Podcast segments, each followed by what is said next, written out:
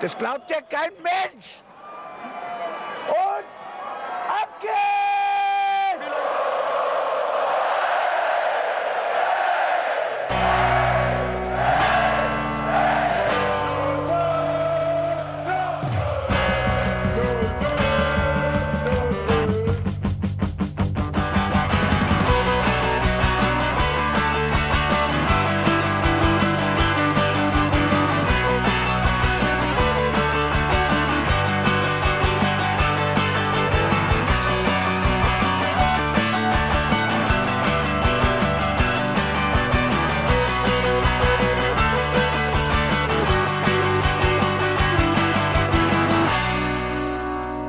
Herzlich willkommen zur aktuellen Folge des Hinterhofsänger Talks. Wir werden heute ganz ausführlich über das 115-jährige Jubiläum unseres Mainz 05 FSV Mainz 05 sprechen. Bevor es aber dazu kommt, begrüße ich erstmal ganz herzlich unseren Gast Alex Schulz von der Fanabteilung. Hallo. Hallo. Schön, dass du da bist. Und natürlich sind auch Buddy und Berz wieder am Start. Gute. Gute. Und bevor wir dann richtig loslegen und uns die Geschichten um die Ohren hauen, die wir zusammengetragen haben, machen wir noch einen kleinen Newsblock für euch, damit ihr auf dem Laufenden seid, was in seit der letzten Sendung eigentlich alles passiert ist rund um Mainz 05. Denn trotz Corona schleif, schlafen die Nachrichten ja im Moment nicht. Also kommen wir nach Mainz. Keine konkreten Aussagen darüber, wie lange Mainz die Krise finanziell durchsteht. Die TV-Einnahmen sind essentiell für den Verein. Sie machen 50 Prozent der Einnahmen aus, ohne Ticketing sogar 60 Prozent. Rufen gab später zu Protokoll, dass man auf Geisterspiele hoffe, aber die Gesundheit natürlich vorgehe. Außerdem verzichtet die Mannschaft auf Teile des Gehalts. Löblich, löblich. Genau, wenn ihr dazu noch mehr Informationen haben wollt, dann verweisen wir euch an der Stelle direkt auf unsere Webseite. Wir haben für euch die PK des Vorstands verlinkt und äh, auch den Auftritt von Rufen gestern Abend im Sportstudio, wo er nochmal ein bisschen das zusammengefasst hat, was eigentlich auch schon auf der PK gesagt wurde. Aber damit ihr voll im Bilde seid, kriegt ihr da quasi alle Informationen. Damit haben wir den Corona-Teil für heute abgehakt und ich freue mich, dass wir jetzt endlich die Zeit finden, ganz ausführlich über unseren Verein zu sprechen, über Mainz 05 und über das 115-jährige Jubiläum.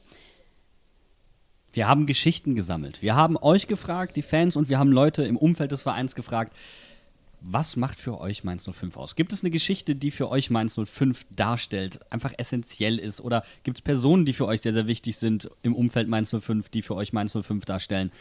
Und die Leute haben uns gefüttert und wir haben ganz spannende Gäste und Alex ist natürlich auch da und wird dazu ein bisschen seinen Senf dazugeben als Vertreter der Fans. Yippie! Nee, der war in der Abteilung ja auch. Ja, na eben. Sag ich ja. Sehr viele. Komm, sagen wir. Wir sagen einfach aller, weißt du, klein, klein macht man sich selber nicht. Alex ist Vertreter für alle. Um Gottes Willen, das will ich auch gar nicht. Dann würde ich doch einfach mal sagen, fangen wir direkt mit der ersten Geschichte an. Und die kommt von unserer Wortpiratin. Und hören wir doch einfach mal rein. Hallo liebe Hinterhofsänger, hier ist äh, Mara, die Wortpiratin. Ja, ihr habt mich gefragt, ob mir zum 115. Geburtstag von Mainz 05 eine oder vielleicht mehrere Geschichten einfallen, die den Verein für mich ausmachen. Ähm, ich habe darüber nachgedacht und mir sind ganz viele Episoden eingefallen. Angefangen damit, wie ich damals den Zauberneffen noch am Bruchweg, meinen kleinen, damals viereinhalbjährigen Neffen, mitgenommen habe, das erste Mal zu den 05ern und wie nervös ich war, ob es ihm gefallen würde und ob er sich in den Fußball genauso verlieben würde, wie ich mich damals, als ich das erste Mal im Stadion war. Ja, und was das für ein schönes gemeinsames Erlebnis gewesen ist. Und von da sind meine Gedanken gewandert zu meinem ersten eigenen Spiel bei Mainz 05, das ich mehr so durch Zufall gesehen habe.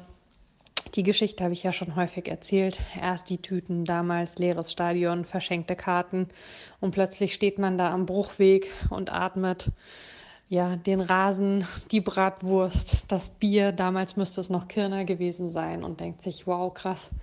Irgendwie fühlt sich das nach zu Hause an.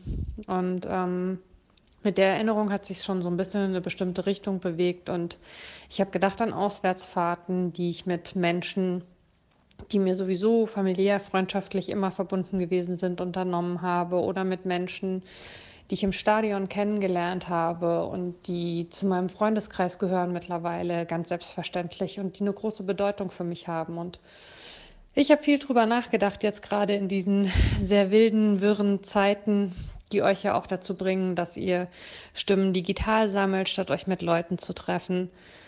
Was Fußball eigentlich letztlich wirklich bedeutet. Ich habe das Gefühl, dass im Moment Fußball in bestimmten Situationen so sehr als Negativbeispiel rangenommen wird. Also sei es, dass irgendwelche Leute im Fernsehen erklären, man müsse über Ausgangssperren nachdenken, weil irgendwo Fußballfans nicht davon abgehalten werden können, sich vors Stadion zu setzen oder sei es so ein Thema, wie das jetzt fast so ein bisschen leichtfertig irgendwie gesagt wird. Man weiß nicht, ob man in den nächsten zwölf Monaten überhaupt sowas wie ein Stadionerlebnis irgendwie ja zustande kommen lassen kann oder ob das zu gefährlich sein wird. Und ich glaube, was Fußball und was Mainz 05 letztlich auf der privaten Ebene, abgesehen von allem, was es natürlich noch für eine berufliche Bedeutung hat, aber was es rein für mich als Privatperson ausmacht, das hat sehr, sehr viel mit den Menschen zu tun, die ich beim Fußball kennengelernt habe über den Fußball, mit denen ich den Fußball teile, mit denen ich mich über Tore freue, über Abseitsentscheidungen ärgere, mit denen ich den VAR verfluche,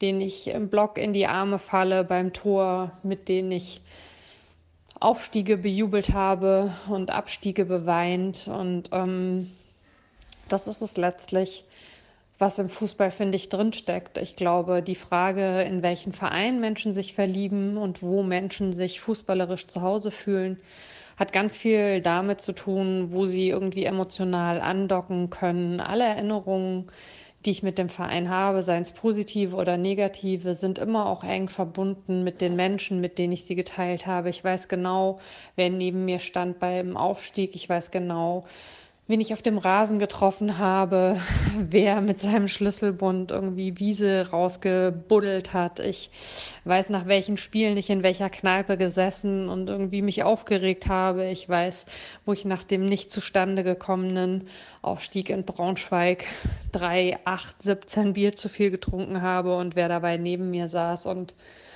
all diese Erinnerungen machen den Verein letztlich aus. Ich glaube, dass das vielleicht das Geheimnis des Fußballs ist und dass es das ist, ähm, ja, was in der aktuellen Situation auch dazu führt, dass Menschen, die sich dem Fußball verbunden fühlen, äh, diese Diskussion, wann können wir wieder ins Stadion gehen, ganz anders führen als Menschen, die von außen drauf schauen und die vielleicht sagen, ach, Fußball ist doch nicht so wichtig und die ganzen Fußballmillionäre, die können ja auch mal für ein Jahr irgendwie auf die Kohle verzichten und wenn wir das Ganze irgendwie über Monate anhalten, was soll's?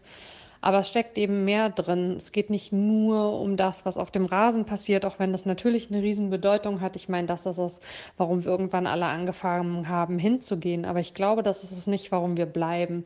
Das, warum wir bleiben, sind letztlich die Menschen, die wir verbinden mit diesem Sport, mit diesem Hobby, mit diesem Lebensbereich. Und ähm, die Sehnsucht nach diesen Menschen und danach äh, miteinander das zu teilen, was wir so gewohnt sind zu teilen, ist es, glaube ich, auch, die uns gerade allen so schmerzlich bewusst macht, was wir vermissen, solange der Fußball ruht, und das ist, glaube ich, der Grund, warum wir uns alle wünschen, dass er nicht zu lange ruhen wird und dass wir diesen glorreichen 115. Geburtstag, den wir jetzt alle mit digitalen Glückwünschen und mit Sprachnachrichten und mit dem Teilen von Erinnerungen begehen, dass wir den irgendwann auch zusammen im Stadion nachfeiern können. Und ja, das wünsche ich mir und das wünsche ich uns allen und Happy Birthday, Mainz 05. Ja, tatsächlich spricht sie mir da total aus dem Herzen. Wir wünschen uns natürlich alle, dass der Ball bald wieder rollt, aber natürlich auch nur, wenn es äh, sich gesundheitlich äh, einwandfrei irgendwie ergibt. Und ja, das, dafür sind wir ja eigentlich hier. Wir sorgen quasi dafür, dass das, was wir vermissen, nicht unbedingt untergeht, sondern dass der Spirit weiterlebt und wir dieses Jubiläum jetzt quasi hier äh, über die Audiokanäle feiern. Und ähm, ja, umso besser, dass wir das jetzt tun können es ist ja auch eigentlich doof. Der 115. Der eigentliche Tag war ja schon, aber den hat uns Corona halt komplett zerschossen. Keiner war mehr erreichbar, alle waren weg.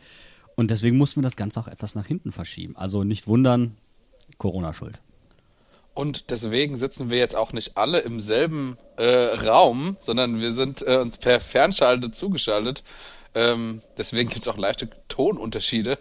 Ähm, also nicht wundern, wir nehmen weiterhin getrennt auf, wie die letzten beiden Folgen ja auch schon. Ja, mir geht's da so ein bisschen wie Mainz 05. Ich weiß gar nicht, ob ihr das mitbekommen habt. Also ich habe äh, auch die Woche Geburtstag gehabt und ähm, uh. mir hat's mir hat's den Geburtstag genauso wie Mainz 05 komplett zerschossen. Also Mainz 05 und ich, also Mainz 05 hat ja den 16. März äh, auserkoren als Geburtstag, wobei das ja geschichtlich noch nicht so ganz klar ist, ob das wirklich dieser Tag war. Es war irgendwann mal im März, so viel wissen wir. Und ich habe einen Tag später gehabt und ja, Mainz 05 und ich, wir teilen quasi ein ein gemeinsames Schicksal in dieser Woche. Dann erstmal. Ich bin nicht ganz so alt. Dann erstmal alles Gute nachträglich zum Geburtstag. Ja, danke schön, danke schön. Ich muss ja sagen, ich habe tatsächlich noch Glück gehabt. Ich habe ja am 5. März Geburtstag zusammen mit äh, Eugen Salomon. Und ähm, ich habe direkt in der Woche, bevor der äh, Corona-Stress so richtig losging, habe ich meinen Geburtstag noch gefeiert und es war noch alles äh, möglich und war alles gut und ich habe richtig Glück gehabt und ich hatte natürlich jetzt voll erwischt, Alex. Wir haben jetzt, wir haben wirklich am deinen Geburtstag, der war auf Messerschneider, also da haben wir haben eine Nahtoderfahrung gemacht. Wir haben sogar Kuchen geteilt. Das musst du dir mal geben. Ha. Ja, das ist krass. War knapp, aber wir haben es überlebt. Das waren die Zeiten, da, wo wir jetzt im Nachhinein alle sagen, da haben wir es noch nicht so ernst genommen, wie es vielleicht ist. Aber wir kommen jetzt einfach mal zu dem fröhlichen Teil zurück und zu dem Jubiläum, was wir heute feiern. Und da schließen wir dich dann einfach mit ein, Alex, und feiern quasi für dich mit virtuell eine kleine Geburtstagsparty im Nachhinein sozusagen. Und wir haben von Andreas Bocchius auch eine Nachricht bekommen, äh, die ein bisschen erzählt, wie familiär tatsächlich Mainz 05 ist und die auch so ein bisschen auf den Punkt bringt, wo man hinterher denkt, so, ja, das ist, das ist Mainz 05. Guten Morgen, mein Lieber. So, jetzt habe ich deine Nachricht da gelesen. Ähm, ich bin nämlich zurzeit logischerweise äh, halbtags äh, kümmere ich mich um meine kleine Annie und der anderen Tag gehe ich dann ein bisschen scharfe bei Antenne. Äh, aber eine persönliche Geschichte, was mir da direkt einfällt, ich meine, es gibt ja viele Stories, die man bei Mainz 05 so miterlebt hat im Stadion und also äh, unzählige Geschichten, ob das jetzt irgendwie Abstiege oder Aufstiege waren, wo unsere 05er natürlich oder auch die Fans dementsprechend reagiert haben, wo man sagt, das ist Größe, das ist mein Mainz 05, aber eine ganz persönliche Story, ähm, da bin ich mit einer Freundin äh, durch die Stadt gelaufen, beziehungsweise war sogar, glaube ich, äh, damals am Bruchwegstadion, Höhe von der alten Geschäftsstelle gegenüber noch. Und äh, da haben wir auf dem Parkplatz äh, Christian Heidel getroffen. Also Christian Heidel lief an uns vorbei und er sagt, ach, gute Christian, so. Und dann äh, ist er stehen geblieben und hat gesagt, ey, gute, und wie geht's euch dann? Ey, gut, und so ein bisschen geschwätzt, letztes Spiel und äh, so gelaufen und wunderbar, alles klar. Und hatten da wirklich so, so, so einen kleinen Talk von ein paar Minuten. Und äh, dann haben wir uns wieder verabschiedet und dann sagte die Freundin, die ich dabei hatte, ach, ich wusste gar nicht, dass du Christian Heidel kennst. Und ich dachte, du, ich kenne den auch nicht, ich habe den noch nie, bin dem noch nie persönlich begegnet. Aber er war einfach halt einfach offen und hat halt mit dem Fan in Anführungszeichen dann äh, einfach ein Schwätzchen gehalten, weil es für ihn das Normalste der Welt war. Und das ist eben auch für mich so Mainz 05. Nicht nur, nicht nur immer labern, dass man irgendwie, ja, man ist offen, man ist äh, herzlich, ne, man ist tolerant und so. Man ist es halt einfach wirklich. Das sind keine leeren Phrasen. Das ist für mich Mainz 05. Und genau dasselbe habe ich auch erfahren, als ich jetzt äh, eben äh, hier neuer Stadionsprecher wurde oder als der Klaus mich mehr oder weniger dann in der Rückrunde ja da eingeführt hat. Äh, einfach eine große, offenherzige Familie, die füreinander da ist. Und das ist das Wichtige. Und vor allem auch gerade jetzt in diesen Corona-Zeiten zeichnet sich das glaube ich, wieder ab und ist es ganz, ganz wichtig, dass wir Mainzer Mainzer sind und einfach Sammerhalle. Das war meine Story, mein Lieber. Und ich muss ja sagen, aus meiner Erfahrung mit Christian Heidel, ich kann ja mal erzählen, wie es damals zu diesem Interview für unsere Sommerreportage gekommen ist mit Christian Heidel. Ich habe die exakt gleiche Erfahrung gemacht. Ich habe damals die, die Nummer von Christian Heidel bekommen. Man hat sie mir gegeben. Und ich sagte, ah, soll, soll ich dann sagen, dass ich die von dir habe? Nö, nö, ruf einfach an. Und ich war so, bitte, ich soll jetzt einfach bei Christian Heidel anrufen. Entschuldigung, Christian Heidel, also wir sprechen hier von der gleichen Person. Ehemals Manager Mainz 05, Schalke 04. Ja, soll ich einfach anrufen? Ja, ja, mach ruhig, mach ruhig. War mir dann doch etwas unangenehm und ich habe dann einfach eine SMS geschrieben. Und ich wusste in dem Moment einfach nicht, wohin mit mir, weil ich einfach sehr aufgeregt war. Und ich bin dann einfach spazieren gegangen, hier durch die Augustinergasse. Ich habe die Nachricht Anfang der Augustinergasse abgeschickt. Ich kam bis zum Döner da kam die Antwort von Christian Heidel: Ah ja, super, lass mache. Kommst einfach bei mir zu Hause vorbei und wir setzen uns bei mir auf die Terrasse. ab dem Moment wusste ich überhaupt nicht mehr, wohin mit mir und ich bin einfach losgerannt. Ja, weil ich einfach so euphorisch war und mich so gefreut habe, dass er Teil dieser Sommerreportage geworden ist. Und dann haben wir uns tatsächlich eine Woche später bei ihm auf der Terrasse getroffen. Und äh, er ist ja die meiste Zeit zur, zur Zeit in Spanien und deswegen nur noch hin und wieder in Mainz. Und er putzte sogar extra die Wohnung meinte, rein, da denkt man immer, ha, die Fenster wären dreckig von was weiß ich nicht was und Mücken wären das Problem, Scheißdreck, Spinne sind das Problem. Und dann kam mir da an der Tür entgegen mit Glasreiniger und Lappen.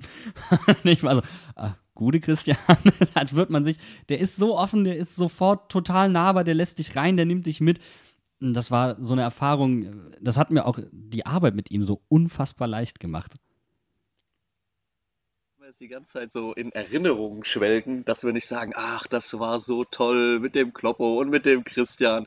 Also ich glaube, wir haben jetzt auch eine Vereinsführung, die sicherlich an vielen Stellen ein wenig seriöser oder distanzierter wirkt, wirkt, ja, aber genauso nahbar ist, halt auf eine, auf eine andere Art und Weise. Aber ich glaube, egal ob mit Jan, mit Stefan oder mit Rufen, mit allen dreien kannst du ziemlich gut auskommen und ähm, die würden auch stehen bleiben, wenn du sie irgendwo anquatschst.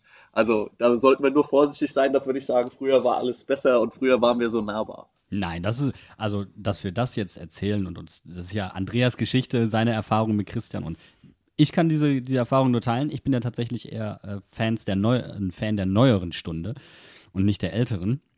Und ich habe diese Erfahrung halt gemacht und ich, ich, Christian war halt oder ist halt einfach sehr, sehr nahbar. Und das ist Ruven ist genauso in Ordnung, super korrekt, auch sehr, sehr offen. Ich, ich hab, durfte ihn ja auch kennenlernen. Also, dass Christian toll ist, äh, heißt nicht, dass Ruven es nicht wäre. Wir haben ja auch an der ähm, Veranstaltung, ähm, die du da moderiert hast, ähm, diesen Fan-Talk, haben wir danach noch mit äh, Jan Lehmann gesprochen. Äh, bestimmt eine halbe, dreiviertel Stunde oder sowas, waren so im Gespräch vertieft. Also das, ähm, wie du sagst, die, die sind alle äh, sehr in Ordnung und man kann sich echt mit denen auch mal festbabbeln und keiner merkt, wie, wie die Zeit vergeht. Ich erinnere mich da auch noch an das Auswärtsspiel in Berlin, als wir in der Fankneipe waren und Stefan Hofmann sich auf den Tresen gesetzt und eine Rede gehalten hat.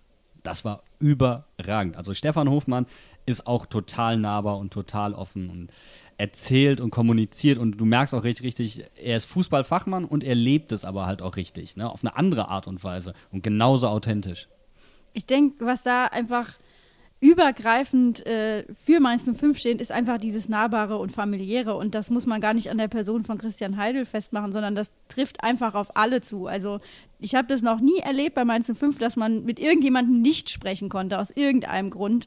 Und das macht den Verein auch aus, meiner Meinung nach. Das macht es auch so schön, Fan von Mainz 05 zu sein.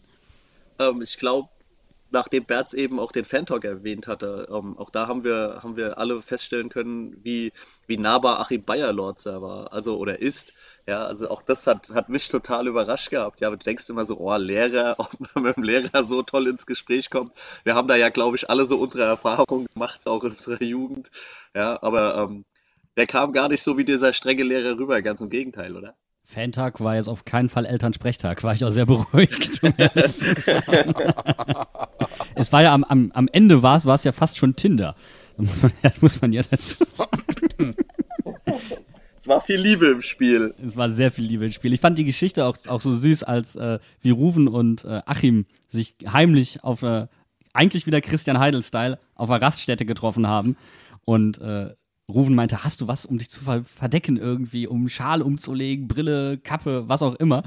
Und wir hatten ja diesen Namen, diese Namenstrends mit Achim Bayerlotzer losgetreten und in dem Moment fühlten wir uns wieder bemächtigt, etwas abzusetzen und titelten dann auf Twitter, Achim Bayerlotzer wird dank Ruven zum Schleierlotzer. Aber diese Geheimniskrämerei, die ist doch im Fußball, ist die total normal, oder?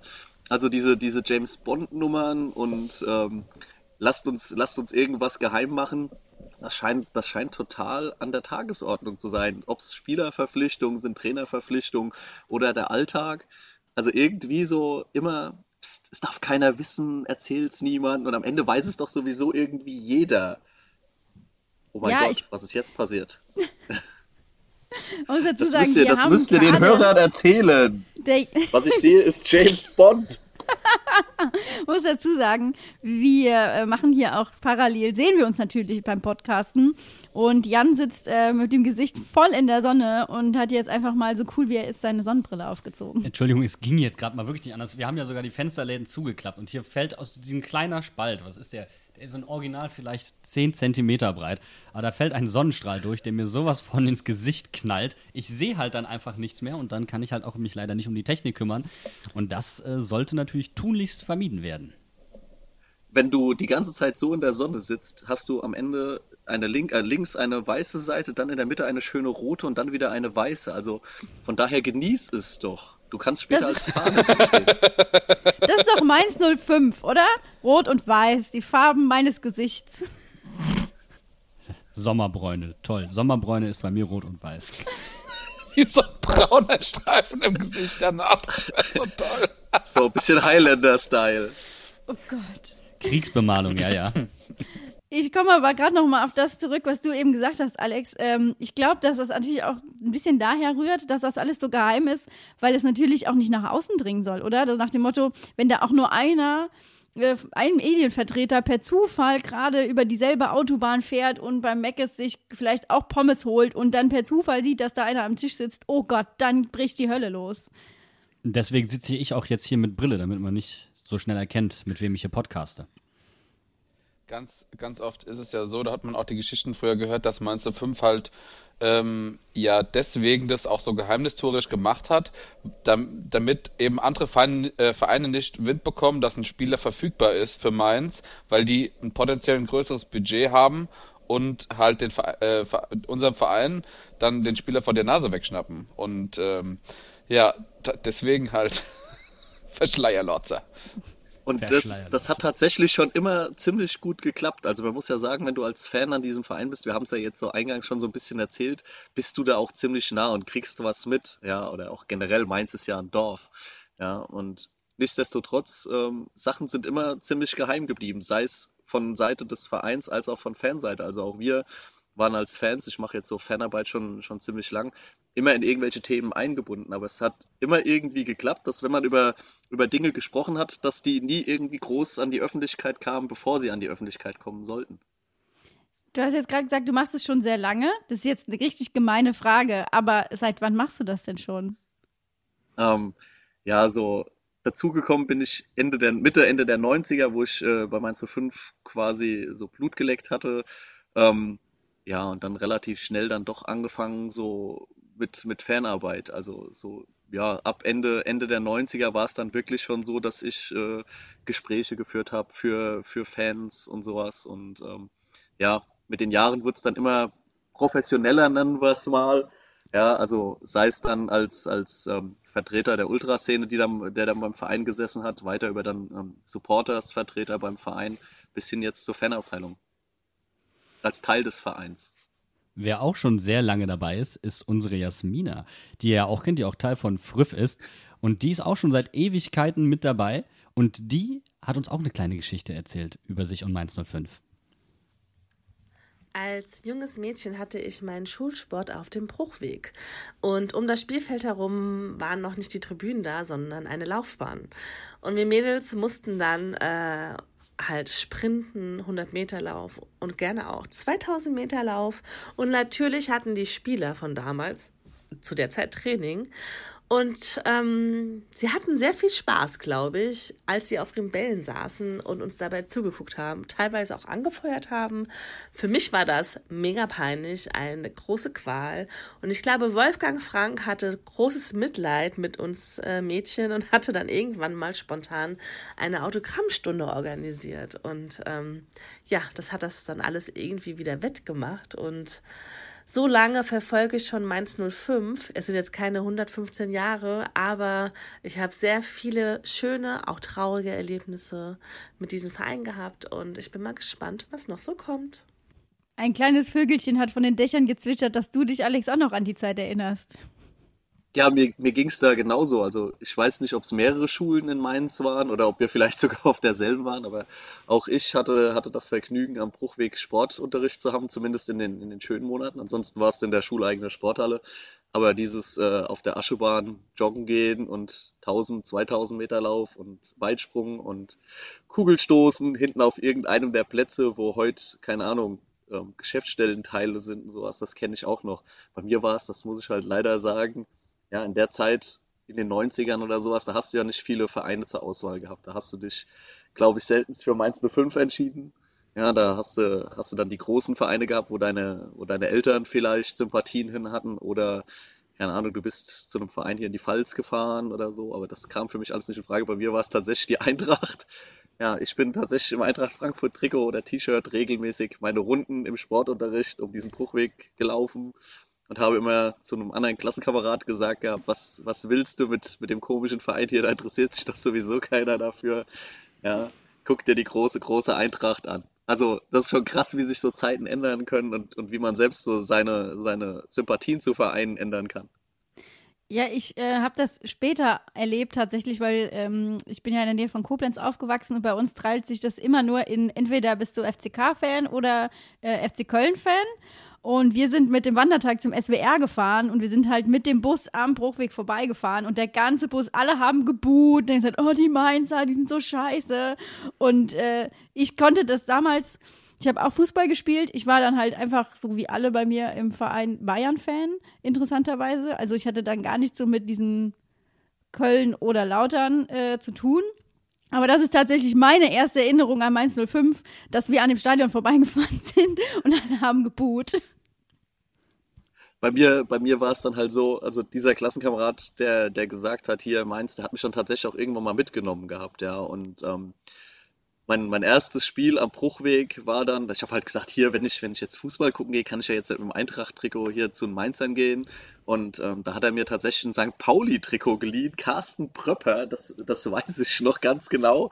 Ja, also ich habe mit St. Pauli nie irgendwie einen Vertrag, aber so irgendwie waren damals die Mainzer, fanden dann St. Pauli auch ganz toll, wie es bei einigen Leuten ja heute noch so ist. Und dann hatte ich dann mein, mein Eintracht-Trikot unten drunter, das Carsten Pröpper St. Pauli-Trikot oben drüber und stand dann so ahnungslos im Mainzer Block und habe mir das Treiben so angeguckt. Und der hatte da halt aber schon ganz viele Freunde, die schon mit, mit Fahnen aktiv waren. Das waren halt alles so, so Jungs im Alter von 15, 16, ja, die da, die da schon wild waren, teilweise noch einen Tick jünger. Ja, und das, das war halt schon ein Erlebnis. Und witzig ist dann, also die Geschichte geht ja dann so ein bisschen weiter, ja, das, das waren so die letzten Jahre auf der, auf der Schule.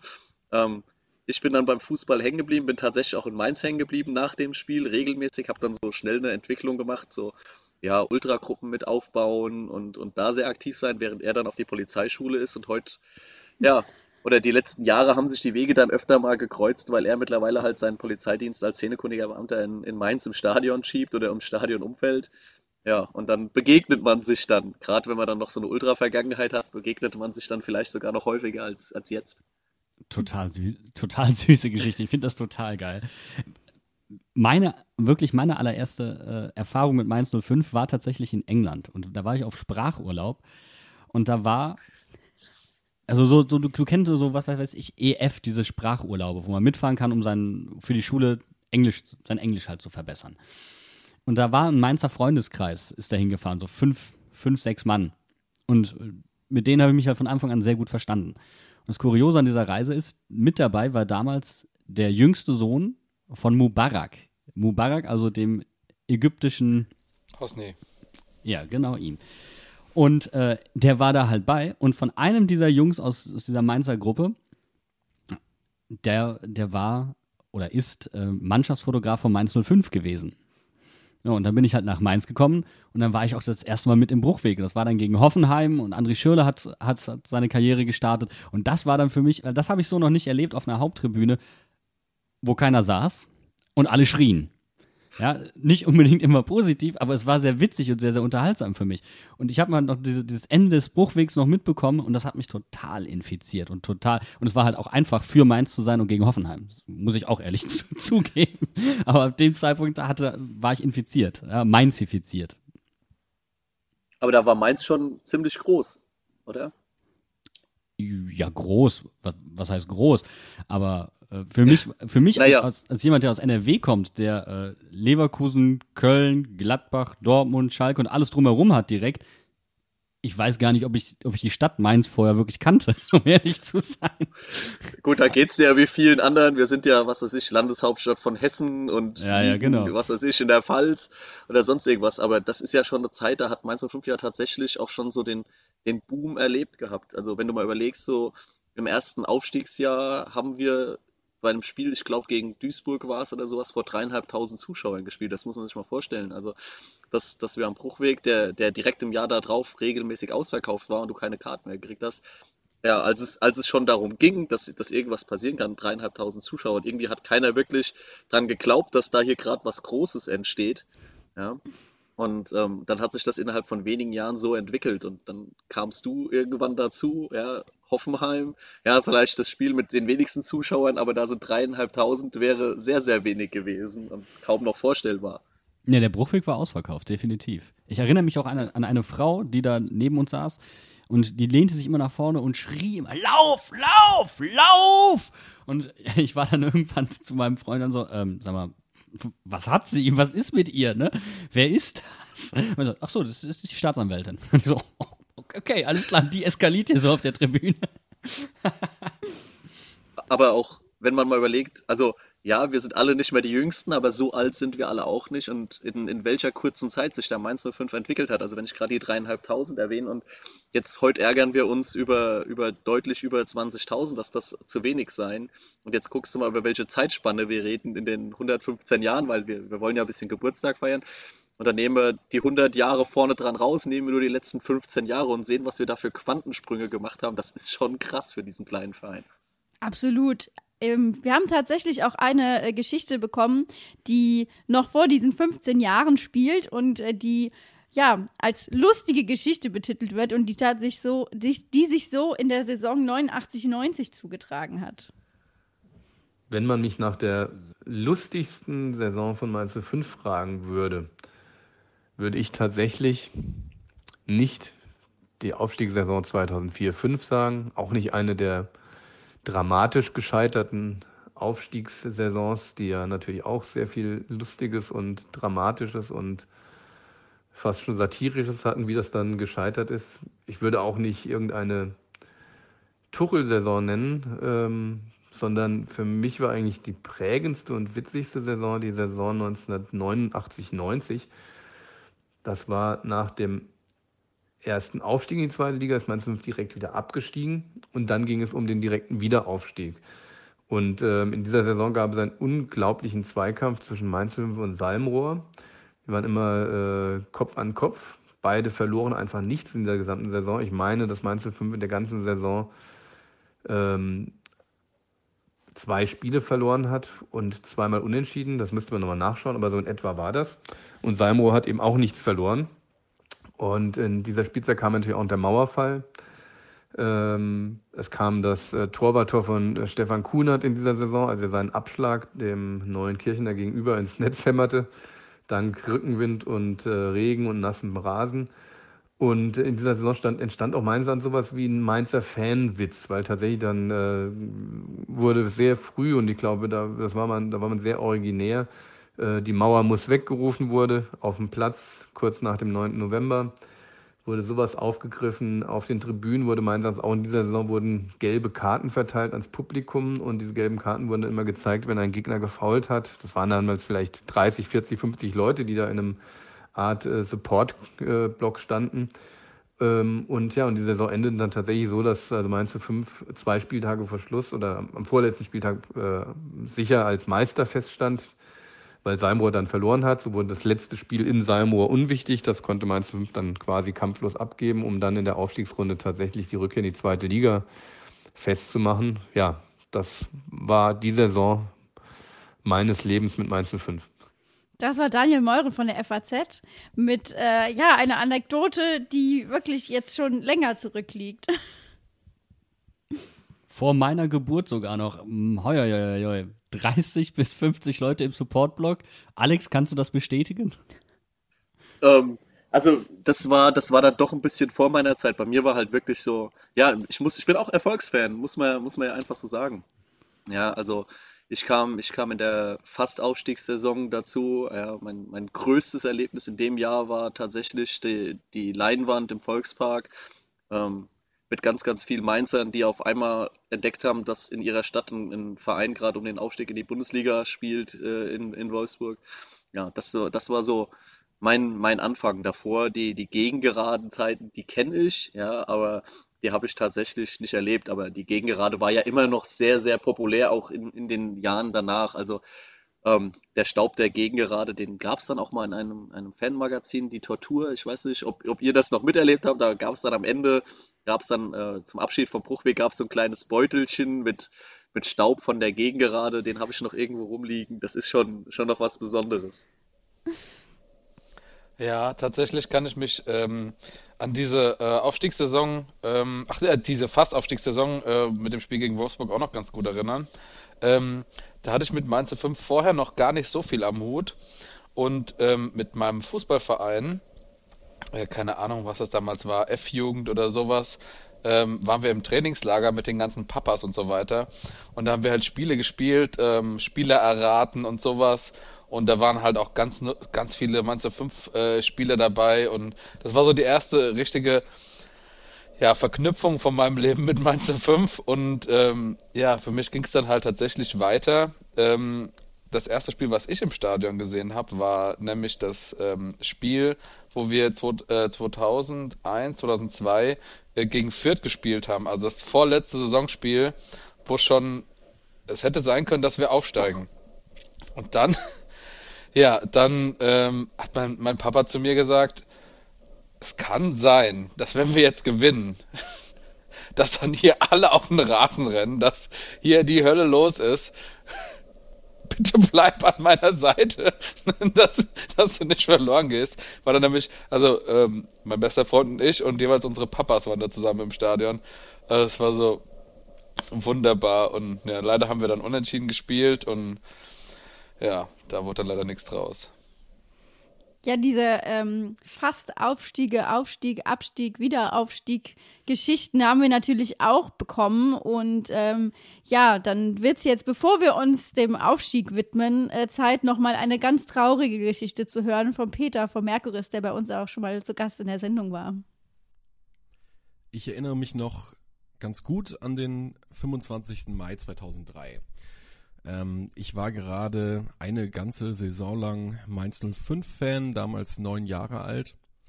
Und der FSV hätte damals im letzten Saisonspiel bei Eintracht Braunschweig zum ersten Mal in die erste Bundesliga aufsteigen können. Und ich war noch nie auf einem Auswärtsspiel vorher. Und ich weiß noch, in der Woche vorher äh, kam ich nach der Schule nach Hause und da saß meine Mutter im Wohnzimmer am Tisch und hatte telefoniert und irgendwie war so ein, war so ein Ordner offen und dann hat sie gesagt, ja, ich muss, muss dir was erzählen, ich will dir was erzählen, ich habe eine kleine Überraschung. Wir fahren am Sonntag nach Braunschweig zum entscheidenden Spiel um den Aufstieg von Mainz 05. So, ich glaube, es war irgendwie so Mittwoch oder Donnerstag, vielleicht war es auch ein bisschen früher, das ist echt lange her. Ähm, und ich konnte wirklich vor Aufregung fast nicht mehr schlafen hab natürlich überall rumgeprahlt, ja, ich darf nach Braunschweig, ich bin dabei. Mein allererstes Auswärtsspiel sozusagen, hab mir schon, hab mir schon ausgemalt, wie schön die Feier wird, wenn wir da aufsteigen. Ähm, das war, war ganz super. Ähm, ganz tolle Erinnerung. Und äh, ja, weiß noch, wir an dem Tag, mein Bruder war noch dabei, äh, ins Stadion gegangen sind in Braunschweig. Und wir hatten aber keine Tickets mehr bekommen für den eigentlichen Gästeblock ich glaube, der war ziemlich schnell ausverkauft, ähm, sondern wir saßen auf der Haupttribüne. Ähm, das muss auch in der Nähe der Reporterplätze gewesen sein. Die Ausgangskonstellation war so, Mainz und Eintracht Frankfurt waren punktgleich, haben sich sozusagen um den, den verbleibenden Aufstiegsplatz gestritten. Und es war klar, das wird eine ganz enge Kiste. Wir lagen auch in, den, in der Tordifferenz beide sehr dicht beieinander. Also es war schon klar, ähm, dass es hier sehr drauf ankommt, wer die, äh, wer mehr Tore macht. Und an alles kann ich mich tatsächlich nicht mehr erinnern, aber so ans Wichtigste. Ich weiß zum Beispiel noch legendär, wie Benny Auer damals vier Tore geschossen hat in diesem Spiel. Ich glaube so, dass, dass das 4 zu 0 für Mainz fiel um die 60. Minute rum. Und ja, gleichzeitig Frankfurt sich total schwer getan hat. Die hatten ein Heimspiel gegen den SSV Reutlingen, die damals auch noch gegen den Abstieg gekämpft haben, auch so wie Eintracht Braunschweig. Ähm, und Reutlingen hat da wahnsinnig gut mitgehalten in, in Frankfurt und zwischenzeitlich stand es dann, glaube ich, mal 3 zu 3 in dem anderen Spiel. Also wir haben gesehen, Frankfurt kassiert Tore, ruiniert sich die Differenz, war auch lange Zeit nicht klar, gewinnen die überhaupt, können die überhaupt mitziehen mit Mainz 05? Und eigentlich, so in meiner Erinnerung, war ab der 60. Minute in Braunschweig komplette Partystimmung. Also im Gästeblock äh, komplette Ekstase, alle sind davon ausgegangen, wir werden hier heute zum ersten Mal in die Fußball-Bundesliga aufsteigen mit Mainz 05. Und so in den Schlussviertelstunde des Spiels, weiß ich noch, hat Eintracht Braunschweig dann noch ein Tor gemacht. Also dann stand es nur noch 4 zu 1 für Mainz 05. Aber da hat man noch gedacht, auch mit der Kunde aus Frankfurt, nee, das, das geht jetzt trotzdem alles irgendwie gut. Es kann auch nicht sein, ne, im Jahr zuvor, wegen einem Punkt äh, in, in Berlin bei Union damals gescheitert am Aufstieg. Dieses Jahr sind wir einfach dran. Und dann war es so, ich erinnere mich, dass das Spiel vorbei war in Braunschweig und die Fans haben auch schon so ein bisschen gefeiert. Das war jetzt noch nicht die komplette Ekstase, aber es war noch zu sehen, okay, ähm, das Spiel in Frankfurt läuft noch. Was ich damals nicht gesehen habe, ist oder war, dass zum selben Zeitpunkt Frankfurt mittlerweile 5 zu 3 geführt hatte. Ich glaube in der 90. Minute, es müsste Bakari Diakite gewesen sein, der hat später nochmal in Mainz gespielt, aber es war auch kein ruhmreiches Kapitel dann. Hatte die Eintracht nochmal rangebracht. Und klar war auch, wenn Frankfurt jetzt noch ein Tor schießt, dann steigen die in die Bundesliga auf. Tja, und dann begannen so die bangen Momente und die Mannschaft von Mainz 05 stellte sich unten in einem Kreis äh, auf. Äh, legendäre Bilder noch, die ich im Kopf habe, Axel Schuster, damals Teammanager und so die rechte Hand von Christian Heidel, stand da mit so einem, mit so einem uralt Handy aus heutiger Sicht ähm, am Ohr äh, in diesem Kreis und hatte wohl Kontakt zu irgendjemand, der ihm sagen konnte, wie es in Frankfurt steht. Und dann weiß ich noch ganz genau, wie, wie Jürgen Klopp auf einmal diesen Kreis verlassen hat. Und der ist auf mich zugekommen, weil der Spielertunnel zu den Kabinen ähm, war damals auch auf Seite der Haupttribüne. Also ich saß so mehr oder weniger unmittelbar vor dem, ähm, vor dem Spielertunnel. Und dann, dann klatschte der so ins Publikum und ging mit versteinerter Miene rein. Und in der gleichen Sekunde stand neben uns, also neben mir, meiner Mutter und meinem Bruder auf der Tribüne, ich meine, ein Reporter des ähm, Südwestrundfunks damals. Und der sagte zu uns, der hat uns erkannt, weil wir hatten Mainz 05 Schals und, und so Trikots an. Und der sagte zu uns, äh, ja, scheiße, äh, Frankfurt hat das noch geschafft irgendwie, die sind aufgestiegen. Und in der Sekunde brach das auch irgendwie, wahrscheinlich über Radio damals, es gab ja noch keine Smartphones, ähm, brach das so herein im Stadion und ich weiß noch, Braunschweig ist an dem Tag auch abgestiegen, damals noch in die Regionalliga. Und das Stadion hat auch so ein bisschen, jetzt nicht gefeiert in dem Sinne, aber ich weiß noch, es war viel Häme im Spiel. Und ich habe mir das nicht vorstellen können, dass Mainz 05 das noch vergeigt. Und bin da auf der Tribüne auch, ja tatsächlich, also ich habe geheult, ne, wie, wie man das dann auch so als Neunjähriger macht, das war auch so mein Traum und der ist da so zerplatzt. Spieler waren fassungslos und ich weiß äh, noch sehr gut, ähm, wie der damalige Mainzer Oberbürgermeister Jens Beutel neben uns auf der Haupttribüne saß.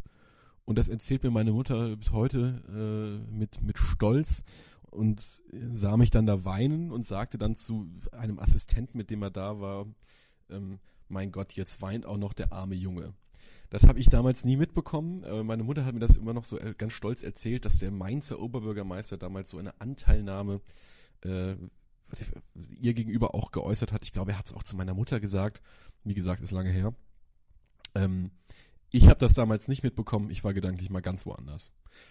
Ja, und dann begann für uns eine sehr, sehr frustrierende Rückreise mit dem Zug aus Braunschweig. Äh, ich weiß noch im Stadion, also sehr viele Häme uns auch entgegengeschlagen. Ich glaube, es war nicht so schlimm wie ein Jahr vorher bei Union Berlin.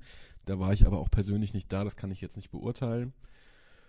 Ja, und ich weiß noch, unser Zug äh, hielt dann auch noch abends in Frankfurt. Das heißt, da mussten wir dann noch umsteigen und da gab es dann auch noch den ein oder anderen doofen Spruch von, von Eintracht-Fans, ne, die damals natürlich sehr ausgelassen den Aufstieg gefeiert haben in die Bundesliga. Und ähm, ja, das ist so meine Erinnerung an den 25. Mai 2003 in Braunschweig. Ja, an den Tag habe ich tatsächlich auch noch eine ganz gute Erinnerung, weil nämlich, ähm, das war ja, äh, ich habe es ja eben gesagt, das war das Spiel direkt nach dem Fürth-Spiel, wo ich das erste Mal im Stadion war. Und natürlich, wie sich's gehört, hat Mainz 05 unseren lieben Kar Kardinal äh, Lehmann mit eingeladen, als äh, geistlichen Support mit nach Berlin zu kommen. So, jetzt hatte der aber zufälligerweise genau an dem Samstag, wo dieses Spiel, äh, Sonntag war es, glaube ich, äh, wo dieses Spiel stattgefunden hat, einen Termin bei mir in Harnheim in der Gemeinde. Und so begab es sich, dass der, dass der kleine Bene mit zehn Jahren für den Kardinal Lehmann die Spielstände von dem Unionsspiel durchgegeben hat. weil er wissen wollte, wie es ausgeht. Er musste natürlich leider dann absagen, auf dieses Spiel zu gehen, weil der Termin war schon äh, sehr viel länger geplant. Und er war da auch äh, sehr betrübt, dass es nicht geklappt hat und ähm, dass er auch nicht dabei sein konnte und sowas. Und das ist, ja, ähm, irgendwie, ich weiß nicht, wie wir das gemacht haben, im Radio gehört oder irgendwie sowas. Und er, er saß dann in unserer Gemeinde, hat mit uns Gottesdienst gefeiert und so. Also das, äh, so, so eine ja, krasse Verknüpfung von, äh, von unserem lieben Kardinal und Mainz 05 ähm, ja, und das ist einfach toll. Alex, welche Erinnerungen hast du denn? Das scheint ja, das war ja ein Ereignis, das viele Mainz 05-Fans negativ verbindet. Ja, also ich glaube, neben dem Sportlichen, das ist schon klar, war, waren das halt auch so zwei Ereignisse. Also ich nehme jetzt mal Union und Braunschweig so im, im Paket, ja, weil, weil das ja prägend für unseren Verein war. Ja, was, was auch so von Fanseite halt richtig krass war, also was da so abging. Da gab es ja im Vorfeld bei Union gab es ja so einen Presseartikel, ja, der, der da die, die Gemüter aufgeheizt hatte. Also du bist ja nach, nach Berlin gekommen und der ist ja der, der blanke Hass entgegengeschlagen, so was, was wir für ein, für ein scheiß Verein wären und ähm, wir wussten gar nicht, was da, was da gelaufen ist. Da hat ja dann irgendein Journalist, hat da irgendeine Aussage vom Kloppo genommen und hat da eine riesen Story draus gemacht, weswegen die, die Berliner uns nicht leiden konnten. Und dann, dann war natürlich viel Hohn und Spott auch von, von deren Seite da, ähm, als wir, als wir es dann nicht gepackt haben. Und ein Jahr später fährst du nach Braunschweig, da, da denkst du halt, alles klar, gut, neuer Anlauf, bist das, bist das halt schon so ein bisschen gewohnt, weißt du, wie, wie schlimm es ist, wenn du da in so ein Loch fällst denkst, oh, jetzt könnte es dies Jahr wirklich, äh, wieder soweit sein. Und dann passiert das, was da pa passiert ist, und du sitzt äh, oder stehst oder hängst im Block. Ja, hängen trifft es, glaube ich, am meisten ähm, oder auf dem Zaun, am Zaun. Ja, und ähm, das Spiel ist rum. Braunschweig ist, glaube ich, sogar abgestiegen. Ja, und ähm, auch da hat, hat das Braunschweiger Volk nichts Besseres zu tun, als, als uns mit Hohn und Spott irgendwie zu begegnen, wo du so denkst, so, Mann, wir haben es doch schon schwer genug, warum jetzt auch noch von eurer Seite? Ich finde aber auch der Umgang, ich, ich, ich habe es ja aktiv nicht miterlebt, sondern ich habe mir natürlich dann die Ansprache zum Beispiel von Klopp, die ja trotzdem auf dem Theatervorplatz gehalten wurde, angeguckt und ich kriege da trotzdem noch Gänsehaut. Dieses, eine Saison zu spielen, wie wir sie gespielt haben und nicht aufzusteigen und eine Saison nochmal so zu spielen, obwohl wir gescheitert sind und dann jetzt die nächste, die wir spielen werden. Ich glaube, dieser Umgang damit, das macht für mich Mainz 05 auch so unheimlich aus. Der Umgang mit Niederlagen das fing, das fing ja schon früher an. Also die Mannschaft war nach den Fans, ich weiß jetzt nicht bei welchem der beiden Spiele, aber erst später, später wieder in Mainz. Das heißt, die Fans waren schon wieder in Mainz und die Mannschaft kam im Zug am Bahnhof an und ähm, ja, sie wurden dann am Bahnhof tatsächlich empfangen und ähm, alle haben applaudiert und äh, gejubelt und das, obwohl du halt in so einer, so einer unfassbaren, also so einem unfassbaren Tiefpunkt eigentlich warst, emotional.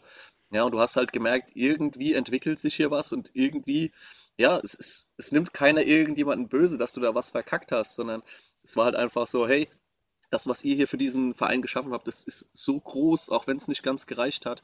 Und das war bei beiden Malen so. Also, das ist, glaube ich, so das, das Faszinierendste, was wir, was wir überhaupt geschafft haben. Dass du, dass du sagst, okay, du, du bist auf dem Aufstiegsplatz und, und am Ende reicht es nicht ja, passiert, aber dass das zweimal hintereinander passieren darf und die Leute trotzdem noch kommen und immer noch jubeln und immer noch irgendwie sagen, okay, dann nehmen wir nochmal Anlauf. Also das ist halt was, da ist Mainz 05 unfassbar stolz drauf und ich glaube, da können wir als, als Fans, die, die irgendwie dabei waren und äh, auch dazugekommen sind, können da genauso stolz drauf sein. Auf jeden Fall. Ich glaube auch tatsächlich, dass das ähm, der Grundstein ist, warum Mainz generell so erfolgreich geworden ist in der Bundesliga. Dass man eben genau diese negativen Gefühle so positiv umgemünzt hat und ähm, dass wir eben nicht nur eine Eintagsfliege in der Bundesliga sind, sondern dass wir uns festgesetzt haben und da bleiben. Aber verläuft vielleicht auch genau da gerade der Graben zwischen diesen alten Fanlagern und den neuen Fanlagern. Die neuen, die das einfach logisch vom Alter her noch gar nicht mitbekommen haben können oder auch äh, vielleicht, weil sie gar nicht originär aus Mainz kommen, sondern wie ich zum Beispiel dazugezogen sind, die einen anderen Umgang damit haben und dass sich da momentan auch Reibungspunkte entladen, zum Teil auch dann in einer schlechteren Saison? Ja, also ich glaube schon, dass das für jemanden, der das nicht miterlebt hat, schwierig ist. Klar, wir, wir können jetzt hier sitzen, können die Geschichten erzählen, ja, und ähm, schwierig ist es halt, emotional das nachzuempfinden. Du weißt, also ich weiß, wie es ist, so mit so einer Niederlage umzugehen. Ich habe es zweimal miterlebt. Ich habe es ja auch dann mit dem Nichtaufstieg äh, danach nochmal unter, unter Kloppo wieder, als wir nochmal Anlauf genommen haben aus der zweiten Liga, miterlebt. Ja. Aber jemand, der jetzt neu dazukommt, der kennt nur die Erfolgsgeschichte. Der weiß nur, wir spielen Bundesliga, wir spielen Bundesliga, naja, irgendwo im Mittelfeld in der, in der Tristesse. Ja, und dass das ein Erfolg ist, also ich werte sowas immer noch heute als Erfolg, noch, noch viele Jahre danach, ist für jemanden, der nur diese Bundesliga kennt, halt, halt, glaube ich, schwierig nachzuvollziehen.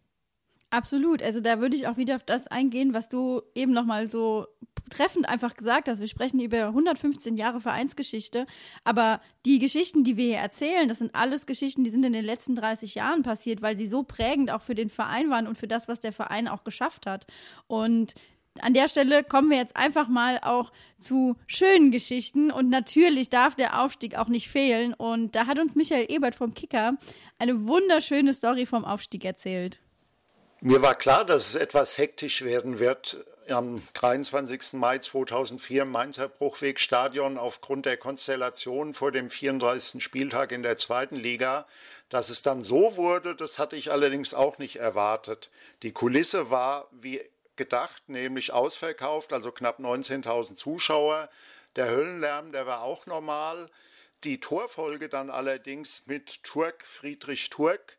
Und auf der anderen Seite dadurch, dass Aachen ja in Karlsruhe verlor, hat dann doch noch dazu geführt, dass man trotz aller Bedenken in Mainz den Aufstieg geschafft hat und dann brachen irgendwie alle Dämme. Die Pressekonferenz danach, die fiel gleich mal total aus. Wir hatten im Kicker noch ein kleines Interview mit Klopp eingeplant, der war irgendwie verschwunden. Dann hieß es, äh, den findest du in der Kabine, da können heute alle rein. Dann bin ich in die Kabine, da hockte er mit seinem Bierglas und wollte natürlich äh, alles andere machen, nur keine Interviews geben. Nur wie er halt so ist, der Kloppo, konnte man ihn dann von überzeugen, noch ein paar Fragen zu beantworten. Schließlich war das Interview dann auch im Kasten und während alle irgendwie feierten, ging es ans Schreiben als ich dann endlich alles geschrieben hatte, habe ich festgestellt, dass das Handynetz völlig zusammengebrochen war. Dann war natürlich das Problem gewesen, äh, ja, wie setzt ihr jetzt deinen Bericht ab? Die Lösung war einfach, während äh, alles schön feierte, die Gläser hochhielt, setzte ich mich ins Auto und fuhr nach Finden, wo ich dann feststellte, dass es da wieder funktionierte, das Handynetz. Und so landete der Bericht äh, und das Interview dann schließlich doch noch im Montagkicker. Soweit von Michael Ebert vom Kicker. Ähm, ich würde an der Stelle auch direkt die Geschichte von Klaus Hafner anschließen, der natürlich zu diesem Tag auch noch was zu erzählen hatte. Und der mitfeiern durfte im Gegensatz zu Michael Ebert, der arbeiten musste. Hier ist euer Klaus Hafner. Ich berichte euch von dem Aufstieg 2004. Es war für uns alle ein besonderer Tag und ein besonderes Spiel. Und im Nachgang war es besonders speziell auch für mich. Denn es war so, ich war ja oben im Stadion noch moderiert, auch nach dem Spiel. Auf einmal kam die Polizei und sagt, du musst runter ans Theater, da ist der Teufel los. Dabei war das Stadion noch rappelvoll.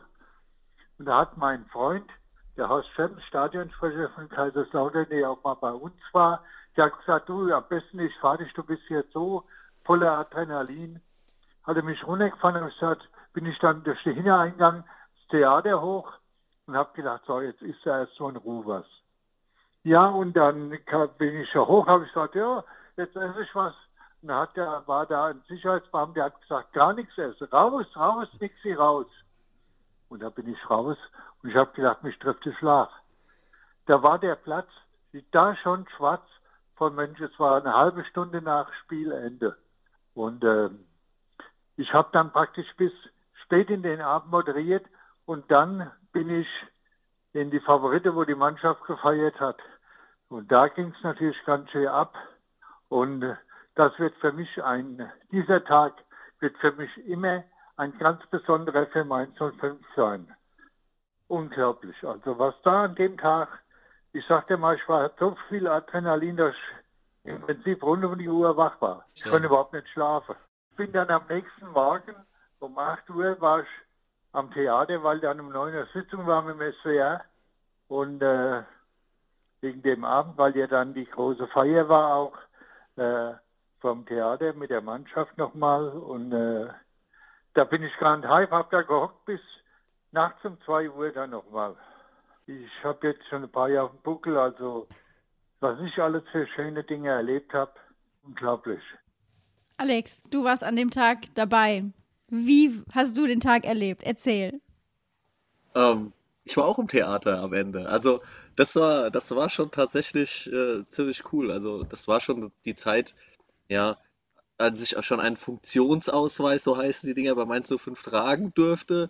Und der hat ja natürlich dann die Türen auch zum Theater geöffnet am Ende. Also ich hatte A das Glück, als dann alle auf den Platz gestürmt waren, war ich schon, also bevor die auf den Platz gestürmt sind, war ich schon im Innenraum, weil äh, ich damals so ähm, ja für, für viele Dinge im Innenraum zuständig war von, von Fanseiten aus, war dann auch ähm, ja, in dem abgesperrten Bereich, wo die Mannschaft und, und äh, das Trainerteam waren, das, das war schon wirklich sehr, sehr cool. Und ähm, ja, nach den ganzen Feierlichkeiten im Stadion, die ja richtig, richtig groß waren, ja, also wenn du dir heute noch die Bilder anguckst, ja, wie, wie klein da dieser, dieser Kabineneingang aussieht im Vergleich zu den ganzen Menschenmassen auf dem Rasen, ja, und ähm, Danach ging es ins Theater und äh, das war cool. Da stehen wir auf dem Theaterbalkon mit, also das sind ja mehrere Balkone, so muss man das ja sehen. Und äh, auf einmal macht irgendjemand hinsetzen, hinsetzen und dann sitzt diese ganze Meute vorm Theater und dann wird dann geguckt, wer ist denn noch da? Und ähm, mit mir war auch unser damaliger Vorsänger, der Ludwig, der vielen noch ein Begriff ist, ja, also Ludo und ich, aber Ludo war schon, schon fern von Gut und Böse, der lag irgendwo hinten im Theater rum und war zunächst mal imstande und auf einmal stehe ich da mit, mit der Mannschaft und, und den Vereinsoffiziellen am Theaterbalkon, gucke mir das Treiben an irgendwo an der Seite und habe auf einmal dieses Mikro in der Hand ja, und so, ja, jetzt mach mal so, äh, nein, das ist nicht mein Job und das will ich nicht und hab geguckt und dann war es dann Christian Heidel, der irgendwo in der Nähe stand und der war dann derjenige, der, der das dann machen durfte. Aber das, das waren schon so Erlebnisse, das ist schon krass, wenn du das alles von oben angucken konntest und sowas. Du ja. hast dich vor diesem legendären Augenblick gedrückt, die Ja. Humber, die Aufstiegshumber auf dem Theaterplatz zu machen. Das, ich würde mich so hart ärgern. Nein, nein, nein. Hattest du Nein, Angst, dass du einen man- Text man muss, vergisst? Man muss, ja, ja, ja, ja, nein, aber man muss, man muss seinen Platz dann auch kennen und ähm, das, das war, glaube ich, nichts, was, was mir zustände. Von daher ähm, war das schon, war das schon ganz okay, dass, dass Christian das gemacht hat, so als, als Vater des Erfolgs, muss man ja schon, schon sagen. Und ähm, da waren dann auch noch ganz andere Protagonisten dabei, die, die viel mehr im Rampenlicht stehen müssten. Aber Vater des Erfolgs, Familie Mainz 05, das trifft es eigentlich so. Christian Heidel ist so ein bisschen der Papa des ganzen Familienclans Mainz 05. Ja, ja, ein, ein sehr autoritärer Papa, muss man sagen, aber kann man, kann man, glaube ich, schon so sagen.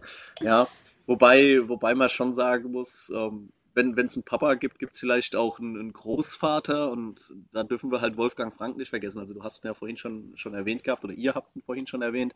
Ähm, ich glaube, ohne den, und jetzt sind wir wieder ein paar Jahre zurück oder einige, viele Jahre zurück, aber ohne den wäre Mainz 05 gar nicht an dem Punkt gewesen, wo man über Kloppo, über Christian Heidel und, und die ganzen großen Erfolge und Aufstiege und sowas reden könnte, weil das ist tatsächlich derjenige, der den Grundstein für alles gelegt hat.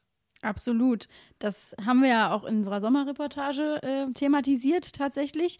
Und wir haben auch zu Wolfgang Frank von Stipan Jakic eine wunderschöne Geschichte geschickt bekommen. Die können wir an der Stelle dann auch einfach mal abspielen. Hey, grüß dich. Und zwar, ich glaube, das war in der Saison 96, 97, wo dieser lange Winter war, äh, wo alles vereist war im Januar, Minusgrade, minus 10 bis 15 Grad, die Plätze hart und so. Und äh, wir waren im Trainingslager auf Zypern üblicherweise sind 10 bis maximal 14 Tage. Unser damaliger Trainer Wolfgang Frank äh, hat es einfach mal äh, durchgeboxt, dass wir da 24 Tage sind. Ja, also es gab es, glaube ich, noch nirgendwo in Deutschland, dass äh, Wintertrainingslager 24 Tage war. Jetzt waren wir da auf Zypern und kurz vor Ende des Trainingslagers hatten wir eine Sitzung. Und äh, ja, da erzählt uns der Trainer, wie er doch gerne verlängert hätte, das Trainingslager, also noch eine Woche, weil die Zustände in Deutschland immer noch Katastrophe sind. Minus gerade in nachher Plätze nicht bespielbar. Aber dass der, La, dass der Vorstand das leider nicht mehr bezahlen kann und nicht mehr geht. Und der Miro, der neben mir saß, hat dann direkt gesagt, ja, können wir aus unserer eigenen Tasche bezahlen.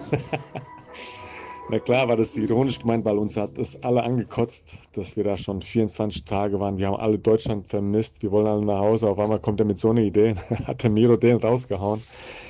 Wir haben uns alle kaputt gelacht, wo er das gesagt hat. Ja, und dieses, dieses Trainingslager, das ist echt legendär. Und da hat Christian Heidel uns ja damals auch für die Sommerreportage eine wunderschöne Geschichte erzählt. Das war der Moment, wo Stangen überall auf dem Platz waren und er es geschafft hat. Und in, Zypern, in Zypern bleibt es ja relativ lange hell. Aber wenn, dann wird es auf einmal schlagartig dunkel. Und er hat es geschafft, von morgens bis abends so lange zu trainieren, dass sie das Training abbrechen mussten, weil es zu dunkel wurde. Also da, ich glaube, dann kann man nachvollziehen, wie genervt die Spieler nach einer Zeit von Wolfgang Frank waren, aber auch wie akribisch und wie detailliert der seine Ideen umgesetzt hat und umgesetzt sehen wollte. Das war die Zeit, wo die Viererkette nach Mainz gekommen ist. Und er hat es nie einfach gehabt, das muss man ja auch so sehen. Also ich glaube, das ist ja heute bei vielen Leuten nichts anderes. Wenn du mit, mit irgendeiner neuen Idee um die Ecke kommst, ja, sagen erstmal, oh nee, lass mal gut sein. Und Wolfgang Frank hatte halt nicht nur eine neue Idee, der hatte ja einen, einen bunten Strauß neuer Ideen. Und dann bei einem ja, bei einem Verein, sagen wir mal, es ist ja ein besserer Dorfverein Mainz 05 gewesen zu dem Zeitpunkt, dann mit, mit Innovationen zu kommen, ich glaube, das war nicht so einfach. Also da hat er schon die Welt ordentlich verändert. Was ich ja sagen muss, ich, ich, da wo ich herkomme, ist die Mentalität eher so einfach machen. Und ich, ich nehme das in Mainz immer so ein bisschen anders wahr. Hier, hier muss erstmal drüber nachgedacht werden. Wir denken jetzt erstmal nach, wir wägen erstmal ab und so. Es ist nicht so die klassische Machermentalität da. Und ich finde, Mainz 05 ist für mich sehr liberal vom Kopf her, aber hat ein konservatives Herz. Und ich finde, das macht auch so ein bisschen seinen Charme aus irgendwo. Und dass dann jemand wie Wolfgang Frank das da sich natürlich auch teilweise dran gestoßen hat, finde ich auch irgendwie einfach nur logisch. Also wir hatten es ja, wir hatten es ja vorhin von, vom Sportunterricht am Bruchweg. Das heißt, wir mussten uns ja auch irgendwo umziehen. Das haben wir ja dann in den Kabinen gemacht. Also ich weiß noch, wie die Kabinen damals ausgesehen haben. Und ja, also heute will sich da keiner mehr umziehen. Also so bei mir hier im, im, im Verein im Ort sehen die Kabinen heute schon viel, viel besser aus, als sie damals bei, bei einem Zweitligisten ausgesehen haben. Ja. Und ähm, ich weiß nicht, wie oft da dann durchgewischt und durchgekehrt wurde, aber es war ja so, da war ja dann die Profimannschaft, es gab schon Jugendmannschaften, es gab die Schulklassen. Ja, es ist ja eine öffentliche, also der Bruchweg war eine öffentliche Sportanlage, das muss man sich mal vorstellen. Und da soll, soll Profifußball gespielt werden und äh, die Bedingungen sollen professionell sein. Nein, waren sie nicht. Tatsächlich sind Trainings. Aber, ja, erzähl. Ja, ja, also du, du wolltest gerade zum Trainingslager kommen. Ich, das wäre nämlich genauso mein Einwurf gewesen. Ich glaube, so die Trainingslager, die, die Stefan Jakic erwähnt hat, das sind so die, die mit die besten Momente. Also ich glaube, von Fanseite gab es viele Erlebnisse im Trainingslager, aber auch die Mannschaft. Genau. Wir hören jetzt erst noch mal in eine Trainingslagergeschichte rein. Außer Alex, du möchtest äh, eine Geschichte erzählen. Nein, also ich glaube, vieles, was im Trainingslager passiert, bleibt im Trainingslager. Das ist so ein, so ein ungeschriebenes Gesetz. Der Klassiker. Und das ist auch besser, aber so, so ein paar, paar Geschichten kann man sich ja angucken. Also ich kann jedem diese, diese Mainz 5 DVD mit 100 Jahre Mainz 5 ans Herz legen. Da ist dann, dann auch so ein bisschen Anekdoten aus dem Trainingslager in Costa Balena in Spanien. Ähm, drauf. Da sieht man, wie nah Kloppo damals an den Fans war und sowas. Und ja, auf jeden Fall, so die Trainingslager waren schon immer wild. Man ist halt wirklich sehr dicht zusammen. Ja, das trifft für die Mannschaft an sich zu, aber auch Mannschaft und Fans und ähm, ja, da vielleicht so ein bisschen Werbung. Wir haben jetzt die letzten zwei Jahre, haben wir es geschafft als Fanabteilung, so das Thema Trainingslager auch beim Verein zu etablieren. Also da gibt es jetzt mittlerweile Mannschaftsabend mit Fans zusammen, beziehungsweise die Größenordnung hat sich ein bisschen verändert. Das ist jetzt auch ähm, eher Fans und, und der Stuff und so. Und es wird total gerne angenommen. Also das Feedback, was wir da kriegen, ist total positiv und die Leute kommen immer zurück nach Mainz und erzählen so tolle Geschichten, was sie, was sie erlebt haben mit Spielern und auch Spielern, von denen du es vielleicht gar nicht erwarten würdest, werden da auf einmal zu Lieblingen. Also wir haben jetzt ein paar Leute, die sagen, ah, das Paulchen, der war so süß im Trainingslager und jeder hat sich darauf gefreut, dass er, dass er vielleicht spielen könnte. Er hat es halt, er hat's halt leider nicht äh, geschafft, sich, sich irgendwie durchzusetzen. Aber bei, im Trainingslager hat er, glaube ich, so das ein oder andere Herz gebrochen oder erobert, wie auch immer. Aber umso schöner, wo du gerade sagst, was im Trainingslager passiert, bleibt im Trainingslager. Umso schöner, dass Daniel Meuren uns noch eine ganz feine Anekdote über, über Jürgen Klopp mitgebracht hat. Also. Eine eigentlich der schönsten Begebenheiten, die ich in all den Jahren meiner journalistischen Arbeit mit Mainz 5 ähm, erlebt habe, war im Trainingslager 2007. Wintertrainingslager im Januar in einem Ort Costa Ballena an der spanischen Atlantikküste. Und ähm, da ging es darum, Mainz 5 war 18. Eine Hinserie, unfassbar. Erstes Spiel gewonnen, danach 16 Spiele nicht mehr gewonnen. Und alles war eigentlich schon auf Abstieg eingerichtet. Und äh, Kloppo musste ja dann irgendwie in diesem Trainingslager nochmal eine Initialzündung machen, eine letzte Hoffnung, damit er die Rückrunde noch irgendwie Sinn ergibt. Und eine seiner einschneidendsten Maßnahmen in diesem Trainingslager war, dass er an einem Abend mit Doc Gerlach ein ernstes Wort sprach. Ich stand zufälligerweise, das war vor dem Hoteleingang, hinter einem Pfeiler, sodass die beiden mich nicht sehen konnten. Ich konnte sie auch nicht sehen, aber ich konnte dann halt Kloppo hören, wie er auf seinen Mannschaftsarzt einhämmerte mit Worten, um ihm äh, zu erklären, ähm, dass, dass der Speiseplan geändert werden muss. Doc Gerlach war schon auch ein früher Verfechter von äh, gesunder Ernährung, äh, kein rotes Fleisch, nur ähm, äh, Pute und äh, sonst viel Gemüse und all diese Sachen, die auch Tuchel später ja gepredigt hat. Kloppo ließ sich darauf ein, aber in diesem Trainingslager unterband er das dann. Dann sagte er hier, das geht so nicht, wir müssen wieder Lust haben. Die Jungs sind so deprimiert durch die Tabelle, die sollen wieder Lust am Leben haben. Nur so bekomme ich jetzt sie hier im Trainingslager wieder irgendwie motiviert für den Abstiegskampf. Und äh, siehe da, am nächsten Tag gab es also wieder Fleisch in rauen Mengen. Und ähm, das ergibt ja irgendwie ein schlüssiges Bild. Jetzt dieses Jahr vor dem Champions League-Finale, als Liverpool im Trainingslager in Spanien war, habe ich auch nur mal so immer wieder über Social Media gesehen, wie die da ordentliche Grillabende veranstaltet haben. Also Kloppo ist bei dem Weg des Fleisches geblieben. Und ähm, ja, Fleisch und Mainz 5, das äh, passt dann vielleicht insgesamt dann doch besser zusammen als ähm, Tuchels Diät und ähm, Mainz 05. Wer weiß. Und wenn ihr noch ein paar Anekdoten haben wollt, bestellt euch doch, ihr habt ja jetzt Zeit, das Buch von Daniel Meuren, das jetzt rauskommt, über die Biografie von Thomas Tuchel. Sehr interessant. Ich habe das große Glück gehabt, schon ein paar Sachen hören zu dürfen. Es lohnt sich auf jeden Fall. Ja, die, die Wurst gehört zu Mainz 05 einfach dazu. Komm, ohne ohne geht nicht. Mein Schatz, ich riech die Leverwurst. das ist eine andere Wurst, die die Flitz gerade meinte, glaube ich.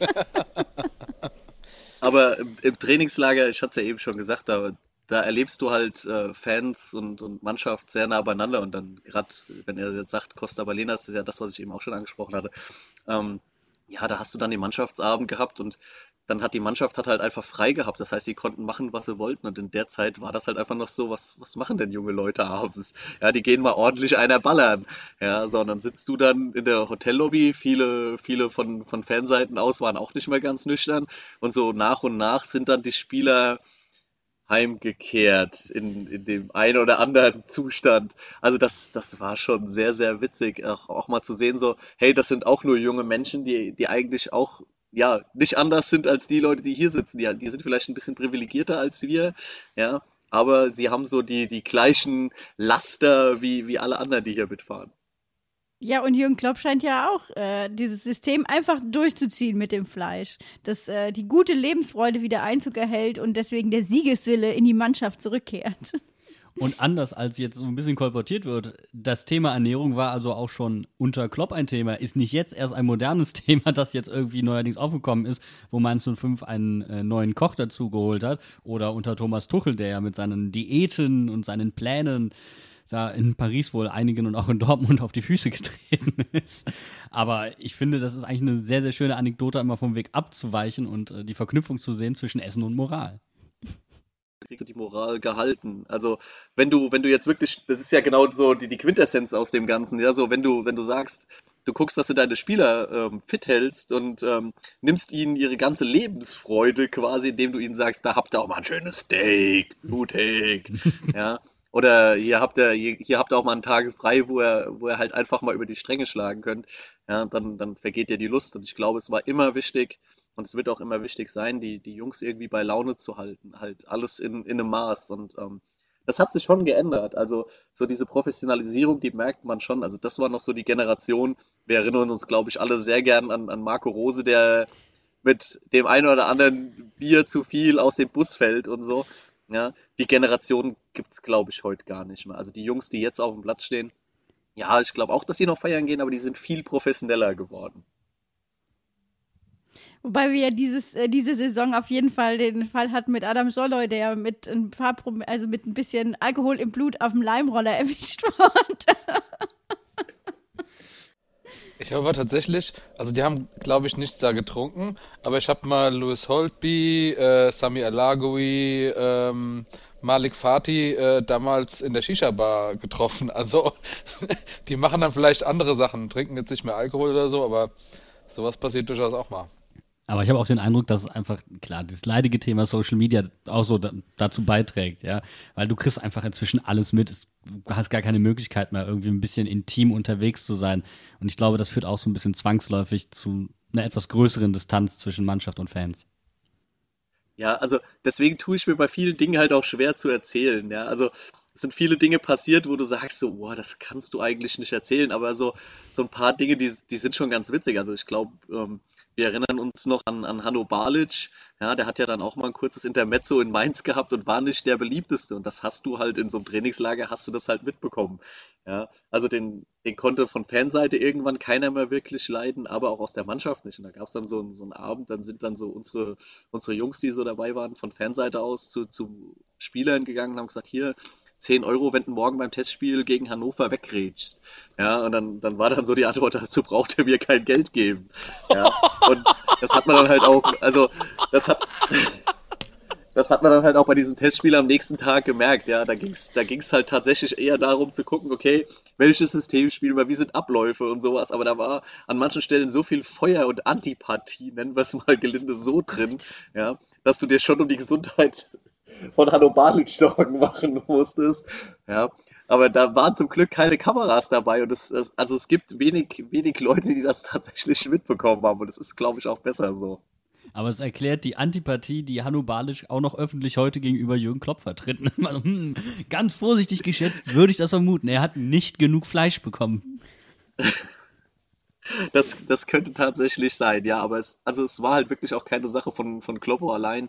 Da waren einige andere Jungs, die, sagen wir mal, mit ihm nicht unbedingt gut Freund waren und ja, das, das ist halt auch so eine Sache. Wie war das, wie war das in den Wochen und Monaten davor, wo Hanno bei uns gespielt hat? War er schon jemand, der mit der Mannschaft nicht gut auskam? Das sind ja so die Dinge, die kriegst du, die kriegst du vielleicht gar nicht mit als, als Außenstehender, die aber so ein Mannschaftsgefüge vielleicht auch kaputt machen können. Im Nachgang vielleicht auch ein Mannschaftsgefüge bilden, wenn du einen gemeinsamen Feind hast. Aber ähm, solange, er, solange er bei dir spielt oder so. Und jetzt will man dem Hanno ja auch nicht zu nahe treten. Ja? Vielleicht lag es auch an den Charakteren der Spieler, die da bei uns gespielt haben. Und der Hanno ist ein total feiner Kerl. Aber es war halt schon so, dass du gemerkt hast, so, wow, irgendwas ist da passiert. Und ähm, ja, keine Ahnung, ob, ob das äh, so gut war für die Mannschaft, dass er bei uns war. Wir haben natürlich nicht nur Geschichten rund um Aufstieg und Abstieg und früher und damals und so weiter bekommen, sondern ähm, wir haben auch einige Geschichten gehört, einfach zu Personen im Verein. Also ich meine, das ist ja das, was auch immer nach außen getragen wird, was du auch schon angesprochen hast, Alex, so, dass äh, viele einfach sagen, ja, früher mit Heidel und Kloppe und das sind so die großen Namen und der Tuchel. Aber es gibt tatsächlich auch Personen innerhalb des Vereins, die vielleicht gar nicht die Aufmerksamkeit bekommen, die sie auch verdienen. Und dazu hat äh, Daniel Meuren auch noch eine kleine Geschichte erzählt. Er hat insgesamt sehr viele kleine Geschichten erzählt. Die Figur des Vereins ist für mich eigentlich in all den Jahren neben den Hauptdarstellern von Strutz, Heidel, Klopp, Tuchel bis hin zu den heutigen Führungskräften eigentlich Peter Ahrens. Und Peter Ahrens hat für mich Mainz 5 eigentlich immer ausgemacht, weil der Mann ist ja wirklich seit äh, über 40 Jahren dabei. Er hat mal einen VIP-Club aufgebaut bei Mainz 5, als es darum ging, dass der Verein irgendwie ein paar 10.000 Mark zusammenbekommen musste, Anfang der 80er, um irgendwie zu überleben. Er ist durch Geschäfte der Stadt getingelt, hat überall, er selbst Friseurladen in der Innenstadt, weiß jeder, hat aber seine Nachbarn, die Einzelhändler, alle gebeten, doch auch ein paar hundert Mark dazu zu geben, um irgendwie bei Mainz 5 dieses äh, große Finanzloch immer wieder zu stopfen, das es damals gab. Und äh, der Mann hat dann tatsächlich auch noch Jürgen Klopp nach Mainz geholt, weil er mal eine kurze Zeit lang tatsächlich auch verantwortlich war für die ähm, Spielerverpflichtungen. Ähm, ja, und später wurde er immer sehr gerne reduziert auf das, äh, die berühmten Worte, das Buffet ist eröffnet, wenn es irgendwas zu feiern gab. Da hatte er diese Worte immer sprechen dürfen, aber Peter Ahrens ist eigentlich viel mehr ja, Geist, Wesen des Vereins gewesen, als man es vielleicht immer wahrhaben wollte. Und ähm, nicht zuletzt ist es ja auch die Figur Peter Ahrens, die vielleicht auch wieder zur Versöhnung geführt hat mit dem Altvorstand, weil er einfach der Mann ist, der für Brückenbauen einfach der perfekte Charakter ist, ein unglaublich herzensguter Mensch. Ähm, vielfach, glaube ich, unterschätzt in dem, was er für Mainz 5 getan hat, ähm, aber überschätzt in seiner Menschlichkeit kann man ihn gar nicht. Peter Ahrens ist tatsächlich so ein Name, der mir direkt entgegengekommen ist, als ich nach Mainz gezogen bin. Das war für mich so eine offensichtliche Verknüpfung, die man mir erzählt hat. Dieser Friseur, der hat Einfluss. Das ist total gute Seele des Vereins, auch so ein bisschen. Dieser Friseur ist natürlich jetzt schon witzig. Also ich habe Peter Ahrens tatsächlich nie als der Friseur wahrgenommen. So, ja klar, so auf, auf meinem Schulweg bin ich immer an seinem Laden vorbeigelaufen.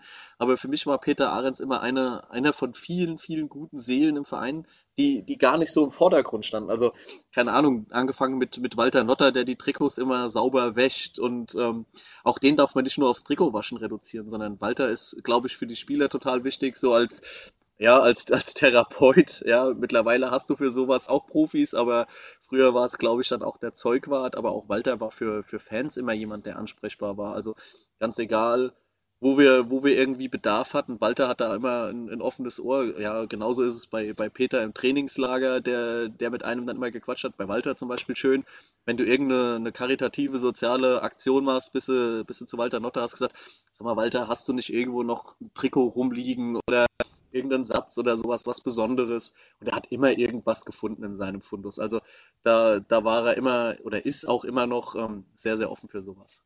Fand ich auch total schön gestern Abend, was äh, Ruben im Sportstudio erzählt hat von Walter Notter, dass der ihn direkt angerufen hat und äh, als es um das Thema ging, ähm, ja, Gehälter spenden und so weiter, dass der angerufen hat und gesagt hat, hier, übrigens, ich, ich tank jetzt privat, ich tank jetzt nicht mehr auf die Tankkarte von Mainz 05, äh, ich möchte dem Verein damit keinen finanziellen Schaden zumuten. Ähm, aber das ist absolut, da bin ich total bei dir, das ist auch so eine Figur im Verein, die oft, also nicht vergessen wird, aber der auch einfach mal so einen Platz gebührt. Und du, du hast ja jetzt schon wieder, obwohl ihr ganz am Anfang schon gesagt habt, das war's dann mit Corona, aber du hast ja eben schon wieder erwähnt, ja, dass, dass er gesagt hat, er muss dem Verein aktuell helfen. Und genau, genau da merkst du das, ja, dass, dass im Verein aktuell dann auch gerade in so einer Situation irgendwie jeder zusammenrückt, man, man drüber nachdenkt, was kann man wie machen, ja, wie, wie geht's weiter? Wie, wie kann Mainz 05 irgendwas machen? Und das, das sind so die, die Kleinigkeiten, die, die dann diesen Verein ausmachen, die davon leben, dass, dass wir so nah alle beieinander sind. Genau, ihr habt ja auch von der Fanabteilung äh, eine Aktion gestartet. Am Freitag kam die Rundmail. Möchtest du dazu kurz noch was erzählen? Ja, äh, liebend gerne. Also ja, wir haben sie als Fanabteilung gestartet, aber ähm, unterm Strich muss man sagen, das ist natürlich eine Aktion vom, vom ganzen Verein. Wir als Fanabteilung sind ja auch Teil vom Verein, aber ähm, ja, es war relativ schnell klar, dass, dass wir unsere Möglichkeiten, die wir so haben, nutzen müssen. Also Mainz 05 ist halt ein, ein Verein mit einer sehr, sehr großen Reichweite.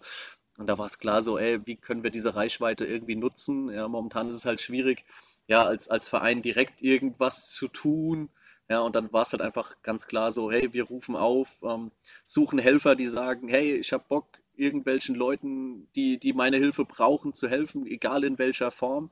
Ja, das ist aktuell so die Phase, in der wir noch sind, dass wir sagen, hey, meldet euch bei uns. Ähm, die Adresse könnt ihr in eurem Blog bestimmt irgendwo reinmachen, aber Ähm, da wir es jetzt gesprochen haben, es ist auch nicht so, so schwierig. 05er helfen at mainz05.de kann man sich, glaube ich, sehr gut merken.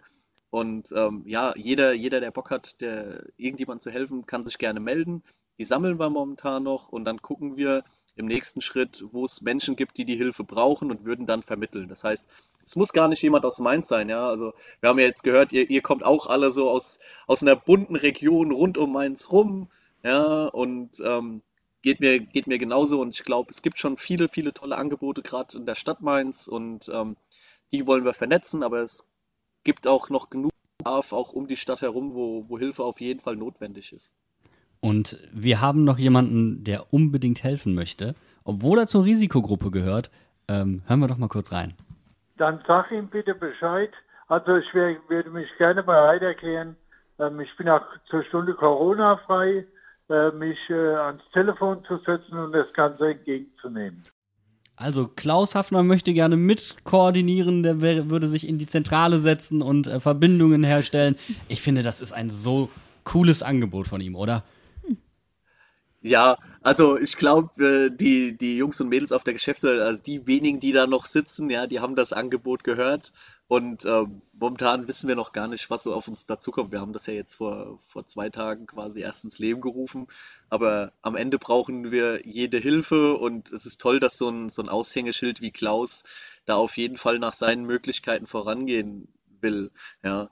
Aber wie gesagt, alles läuft momentan auf die Geschäftsstelle und die ist ganz schön verwaist. Das ist total gespenstig. Also auch die machen das ja aktuell alle so wie wir, sitzen teilweise im Homeoffice, skypen regelmäßig, also Konferenzen, wo du sonst immer im großen Meetingraum bei Kaffee und Keksen sitzt.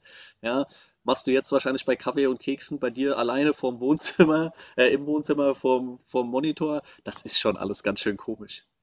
Aber da kommt wieder dieses Familiäre raus, das, das wir vorhin schon mal angesprochen hatten am Anfang. Ne?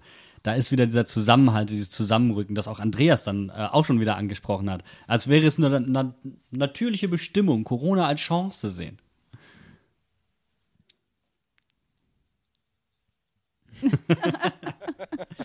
ja, aber die kriegst du ja wenigstens noch. Also Kekse sind ja aktuell noch nicht gehamstert worden. Was ich gar nicht verstehen kann, weil Kekse kann man immer gut hamstern und kann man immer gebrauchen. Ich war gestern tatsächlich unterwegs, die Konservenabteilung natürlich leer gefegt. Ähm, alles, was, womit man was abwischen könnte, auch weg. Und komischerweise alkoholfreies Bier. Weg. Keine Ahnung warum, das konnte auch nicht mal nachgefüllt werden. Das fand ich etwas. Ja, aber es gibt Schokolade und Kekse und das ist doch wichtig. Schokolade macht glücklich. Ja, und äh, vielleicht sollten die Leute anfangen, viel mehr Schokolade zu essen, dann würden sie vielleicht, na gut, dann brauchen sie am Ende vielleicht Klopapier, aber ähm, ja, sie werden, sie werden zumindest viel, viel glücklicher in dieser, dieser, dieser aktuellen Situation und es hilft gegen die Depression. Wie auch der Hinterhofsänger-Talk, oder? Ja, so ist das. Chips sind ja auch schon äh, langsam, neigen sich dem Ende zu, wenn man mal so ein bisschen durch die, durch die Reves und äh, Lidls oder was auch immer des Landes geht. Also Schokolade ist das Mittel der Wahl. Oder Fleisch für die Moral. Fleisch?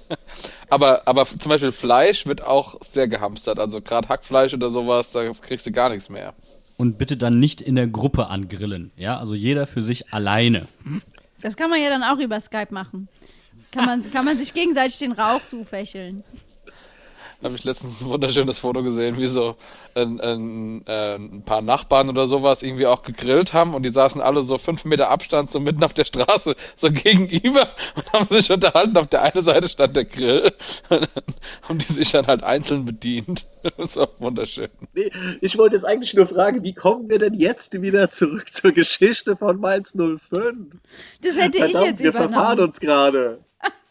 das hätte ich jetzt übernommen, indem ich sage, äh, ja, so sah das ja auch am Donnerstag auf der PK aus. Äh, das sah eher weniger nach PK als vielmehr nach so, ähm, der Preis ist heiß aus.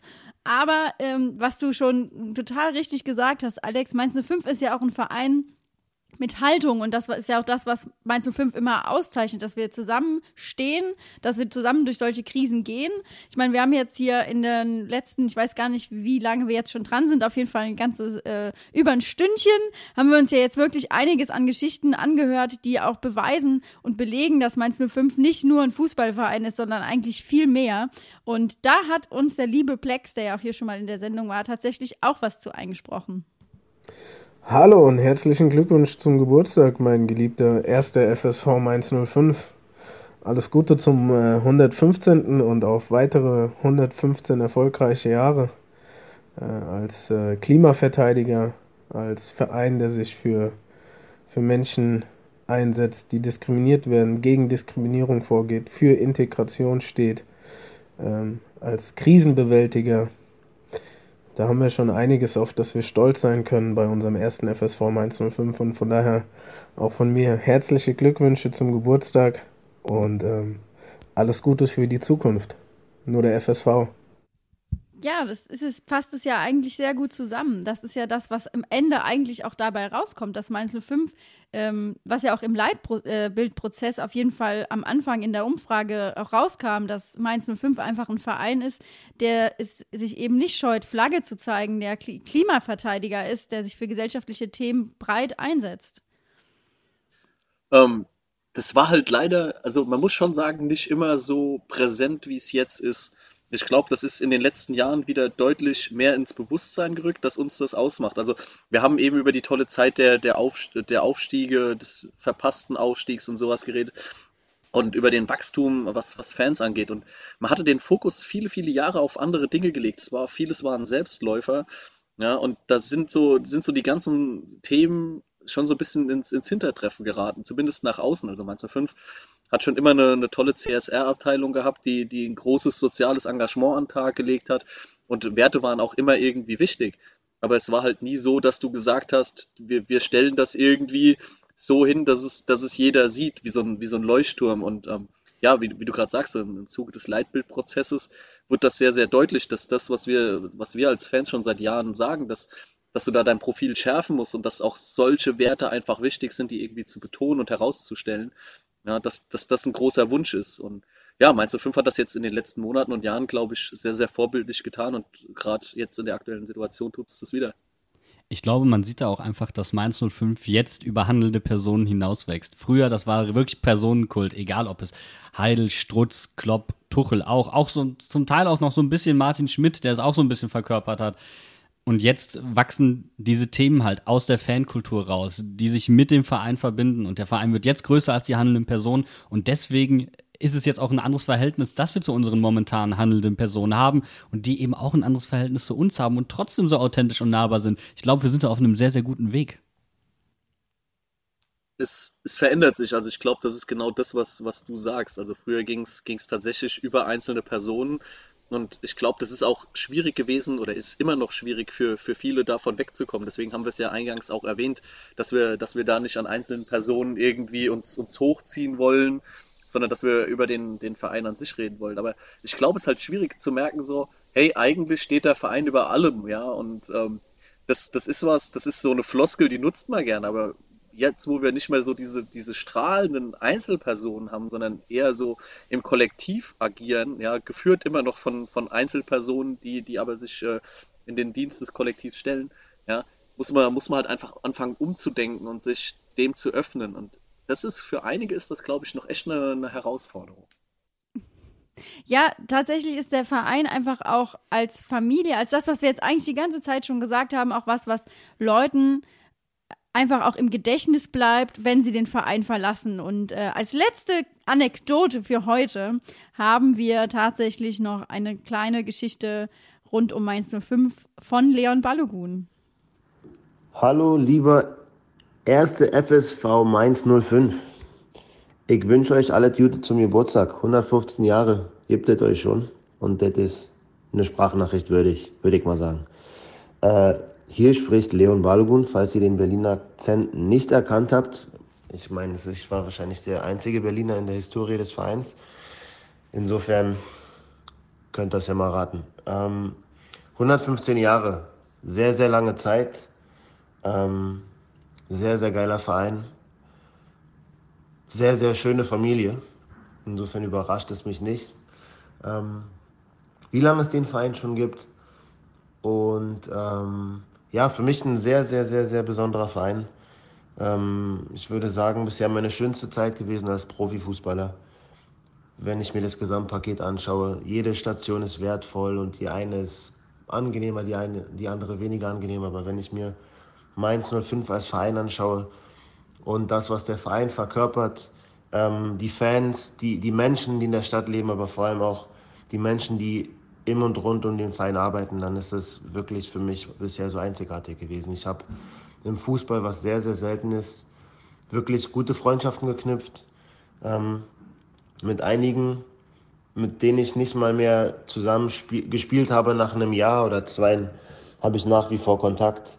Ähm, sofern es natürlich auch noch möglich ist. Ich habe nach wie vor auch jetzt zu einigen im Verein äh, Kontakt, einige weniger aus der Fanszene, ähm, Staff, Mannschaftsärzte, Physios, Spieler natürlich und es ist einfach wunder, wunder, wunderschön. Für mich persönlich ähm, verbinde ich mit Mainz, mal abgesehen von der menschlichen ähm, Verbindung, gibt es da für mich auch natürlich sportlich einige Aspekte. Das ist mein erstes und einziges Bundesligator. Trauriger Rekord eines 1,90 Meter großen Innenverteidigers, aber ähm, ich kam ja aus der Vertragslosigkeit nach Darmstadt, bin dann von Darmstadt nach einer Sensationssaison zu Mainz gekommen. Ähm, und nachdem ich, wie gesagt, arbeitslos war, hieß es, dass ich wahrscheinlich in der Bundesliga nie mehr ankommen werde. Und das habe ich mit Mainz geschafft. Äh, mit Darmstadt ehrlich gesagt aber habe es bei Mainz vorgeführt, habe in meiner ersten Saison, ähm, vor allem in der zweiten Hälfte des Jahres, dazu beigetragen, dass wir eine der geilsten Saisons gespielt haben, glaube ich, in der Historie bisher des Vereins, haben uns direkt für die Euroleague qualifiziert, äh, was mich dann zwei Jahre nach der äh, Arbeitslosigkeit in die Europa League katapultiert hat, auch wenn wir schlagartig wieder rauskatapultiert wurden. Hashtag Anderlecht. Aber ähm, und ich habe als, als Mainzer, noch Mainzer, eine WM gespielt mit Nigeria. Insofern und nebenbei mit dem geilsten Trikot seit langem. Ähm, sorry, ein bisschen Selbstbeliebe muss sein, aber äh, wie gesagt, ich habe mit Mainz wirklich super, super schöne, viele Erinnerungen äh, kreiert. Ähm, die werde ich nicht vergessen und insofern hoffe ich, dass der gesamte Verein mit Fans und, und Stadt äh, das ausreichend zelebriert. Happy, happy Birthday, mein geliebter FSV 105. Da wünscht man sich den einfach wieder zurück. Also Leon, wenn du das hörst, wenn du nach einer erfolgreichen Karriere in England nochmal zurückkommen willst, darfst du sehr gerne tun. Wir würden dich mit Kusshand nehmen. Leon ist tatsächlich so ein Spieler, den ich auch vermisse. Auch so jemand, der so ganz gerade raus ist, auch was, was gesellschaftliche Themen angeht, ein ganz ehrlicher Kerl ist.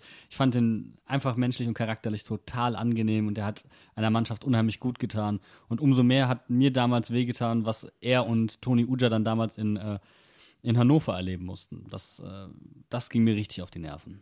Aber was für ihn ja, also was in der Sprachnachricht ja einfach rüberkommt, ist auch, dass für ihn Mainz 05 einfach alles ist. Also nicht nur das Sportliche, sondern eben auch die Fans, die Stadt, dieses Menser-Sein, wie er das so schön sagt.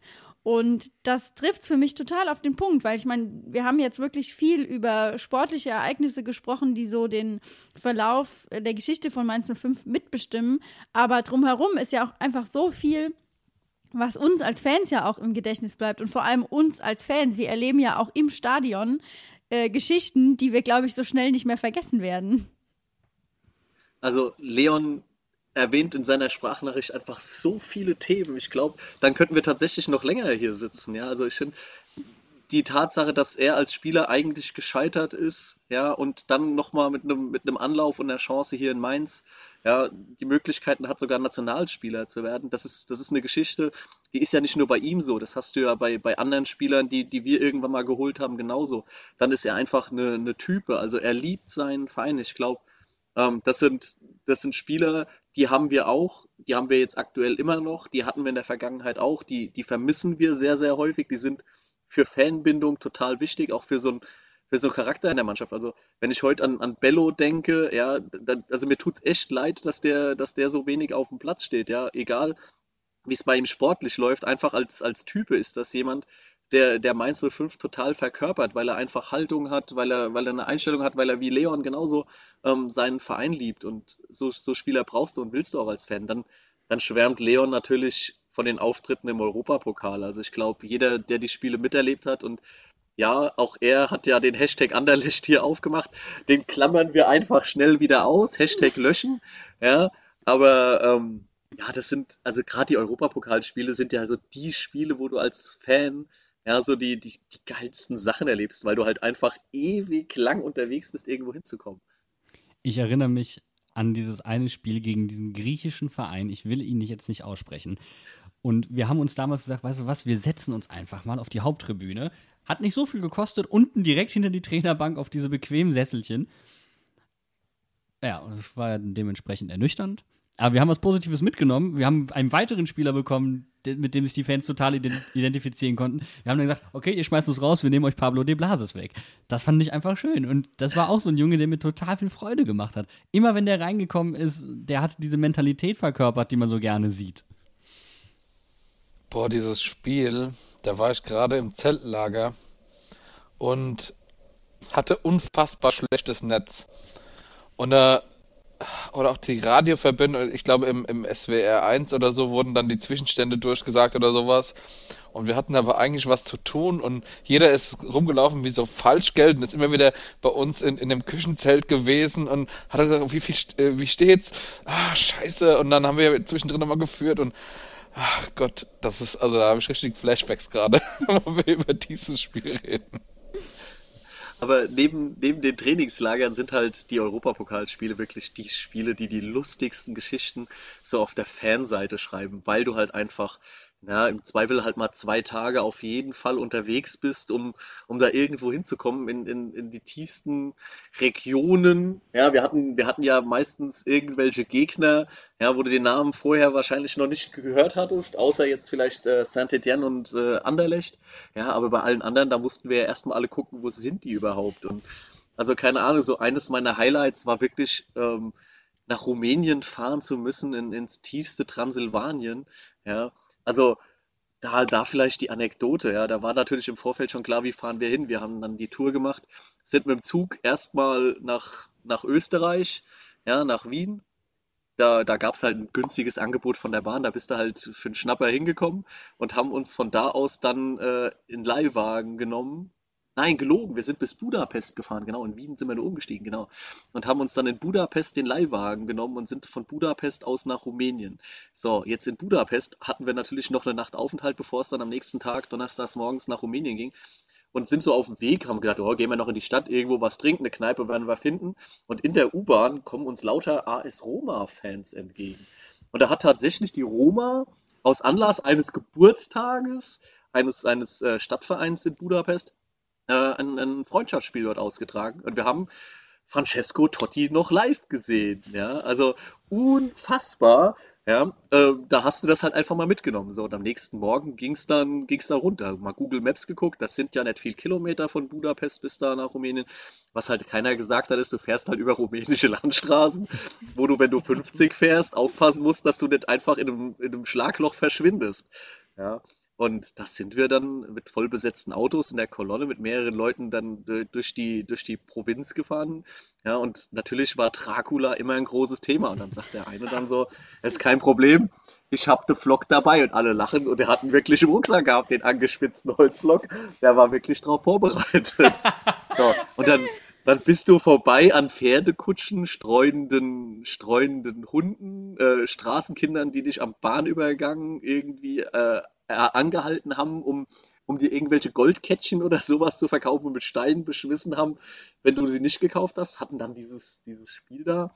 Und auf dem Rückweg kommen wir nachts um zwei an irgendeinen Rastplatz. Ja, muss dir vorstellen, alles ist dunkel, nachts um zwei, du bist irgendwo transsilvanischer Highway, ja, kein Mensch weit und breit, kommst an so einen Rastplatz und denkst so, ja, mal schnell Pipi-Box und dann geht's weiter, gehst da rein und dieser Laden ist voll nachts, irgendwann um zwei, voll, voll besetzt. Die Leute sitzen alle da essen und du kommst so rein. Es ist wirklich so, auf einmal guckt dich jeder an. Jeder hält so sein Besteck fest und guckt dich an und du denkst so, fuck. Ja, das ist der Titty-Twister aus From Dust Till Dawn. Jeder kennt ihn. Ja, und du, du wartest nur, dass hier irgendwo einer kommt und dich in den Hals beißt. So, und dann alle schnell aufs Klo, wieder raus an die Autos. Und um unsere Autos ist dann so ein, ein grau meldierter Mann mit einem Mantel rumgeschlichen, hat geguckt, was das für Autos sind. Alle so, das ist er, jetzt ist es vorbei. Da ist er, der Dracula. Und dann sind alle irgendwie, also der wollte wahrscheinlich einfach nur mal gucken, was, was das für Autos sind mit, mit äh, Kennzeichen aus Ungarn. Ja, aber alle in die Autos, ist Fernlicht an und versucht ihn zu blenden und dann mit, mit quietschenden Reifen und Staub aufwirbelt von diesem Parkplatz weg. Ja. Und diese Geschichte wird sich halt heute noch gerne erzählt, weil es halt einfach so ein krasses Erlebnis war. Und wir wissen bis heute nicht, war das wirklich der Titty-Twister oder warum sitzen nachts um zwei Uhr so viele Leute auf irgendeinem abgelegenen Rastplatz in Rumänien? Der hat, da, gaben, da haben wahrscheinlich mehrere Vereine ganz heimlich Verträge unterzeichnet mit neuen Trainern. das, könnte, das könnte tatsächlich sein. Ja, aber wenn Ja. ich so, wenn ich so an meinst fünf Erinnerungen denke, wo ich auch äh, unterwegs war, gerade in der Zeit, wo noch nicht so viele, äh, wo ich noch nicht so viele Spiele besuchen konnte, weil ich hatte ja keine Dauerkarte im Bruchweg, da muss ich an die DFB-Pokalsaison, wo wir bis ins Halbfinale kamen, muss ich äh, gerade drüber nachdenken und diese Auswärtsfahrt nach Leverkusen, wo wir ja mit einem Sonderzug gefahren sind und und das Spiel war ja nicht in Leverkusen, weil da gerade das neue Stadion gebaut wurde, sondern wir sind ja nach Düsseldorf gefahren. Und der Zug hält an, irgendwo in einem Vorort von Düsseldorf muss es gewesen sein. Und direkt gegenüber ist einfach ein Bordell. Und der komplette Zug alle auf diese eine Seite gerannt. Und dann standen die Damen so schön äh, über, über die Fenstersimse gebeugt, standen sie oben ohne in den Fenstern. Das war so, keine Ahnung, fünf, sechs Stockwerke oder sowas. Richtig krass. Also es ist halt bei, bei den Fangeschichten sind halt auch viele Sachen dabei, wenn du so nachher drüber nachdenkst, musst du sagen so, es war nicht clever und es war vielleicht auch moralisch höchst verwerflich, aber es war witzig. Ja, also auch wenn du jetzt gerade mit einem Zug kommst, ich kann mich da an eine Geschichte erinnern, da, da dann haben so ein paar, paar Jungs in der Fanszene, die sag mal, für ihre Schabernack-Aktionen bekannt waren und dann hat sich einer der Feuerlöscher geschnappt und hat gesagt, der Nächste, der durch diese äh, Zugtür kommt hier im Zwischenabteil, der kriegt die Ladung ab, Pulverlöscher. Ne? Ja, der Nächste, der durch diese Zugtür kam, war halt leider ein uniformierter Polizist. Das hieß dann mehrere Jahre Beförderungsverbot mit der Deutschen Bahn. Aber sag mal, dieses Bild, dieses Bild wird man halt so schnell nicht mehr vergessen, ja. Und das sind dann halt so die Geschichten, die der Fußball auch außen rumschreibt, ja, wo du dann vielleicht, wenn das an die Presse gerät, wieder hörst, wie Fußballfans randaliert haben. Es war natürlich nicht randaliert, gut war es nicht, aber witzig war es. Aber das hat ja nichts Zumindest mit für alle anderen außer die beiden beteiligten Personen. Ja, aber es hat ja nicht unbedingt was mit Fußballfans zu tun, sondern es ist einfach nur Leute, die einfach Schabernack treiben. Dass sie jetzt gerade Fußballfans sind oder als Fans unterwegs sind, das ist halt einfach nur Zufall. Das ist genauso wie Festivalgänger. Das ist genau das gleiche in Grün, Ja. ne? Wie wenn du auf ein Festival gehst. Es ist mal so kurz abseits des Alltags greifen andere Regeln. Ganz andere Regeln. Ja, aber genau das ja, macht's ja. doch aus. Du erlebst, du erlebst solche Dinge gemeinsam, ja. Und ähm, gerade jetzt europäisch, ja, das sind, wie gesagt, das sind die, das sind die Dinger, wo du, wo du Stunden und Tage lang gemeinsam unterwegs bist. Aber es muss ja gar nicht so lang sein. Also auch so dieses gemeinsame Stadionerlebnis und sowas, ja, das, das ist ja schon so. Also keine Ahnung, man, man steht zusammen mit, mit Familie, mit Freunden im Stadion. Jeder kennt irgendwie jeden, ja. Auch, also jetzt in Mainz, wir, wir, wir unken ja häufig über die niedrigen Zuschauerzahlen. Trotzdem muss man sich überlegen, dass da weit über 20.000, manchmal sogar über 30.000 hinkommen. Und trotzdem hat man so das Gefühl, oh, man kennt sich. Also, ich habe mittlerweile das Problem, mir sagen so viele Leute Hallo und ich muss immer überlegen, wer ist das, ja, und die wissen, wer ich bin. Und ich sage dann auch immer freundlicherweise zurück Hallo, aber A, habe ich es mit Namen nicht so und B, ich kenne halt tatsächlich viele Menschen einfach überhaupt nicht. Ja, lustig, dass du das erzählst, weil ich hatte das Gefühl, das ging dir beim letzten Mal so, als ich an dir vorbeigehuscht bin. weil du stehst ja Nein, auch aber da im ist- R-Block an der Treppe und ich dachte so, oh, der Alex, hallo. Und ich so, ja, hallo.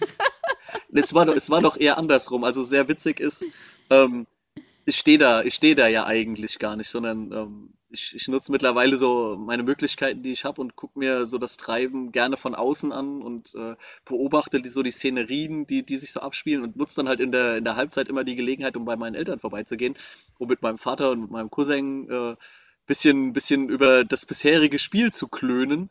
Und die stehen halt einfach da unten im Airblock und äh, da bist du an mir vorbeigehuscht und ich war derjenige, der Hallo gesagt hat und du warst perplex und wusstest gar nicht, was will denn der von mir? Und so, oh, so, er verdrehe hier die Tatsache nicht, das sind Fake News. Das kann die Felicitas sehr, sehr gut, ja. Das kann ich aus eigener Erfahrung und leidvoller Erfahrung bestätigen. Hallo?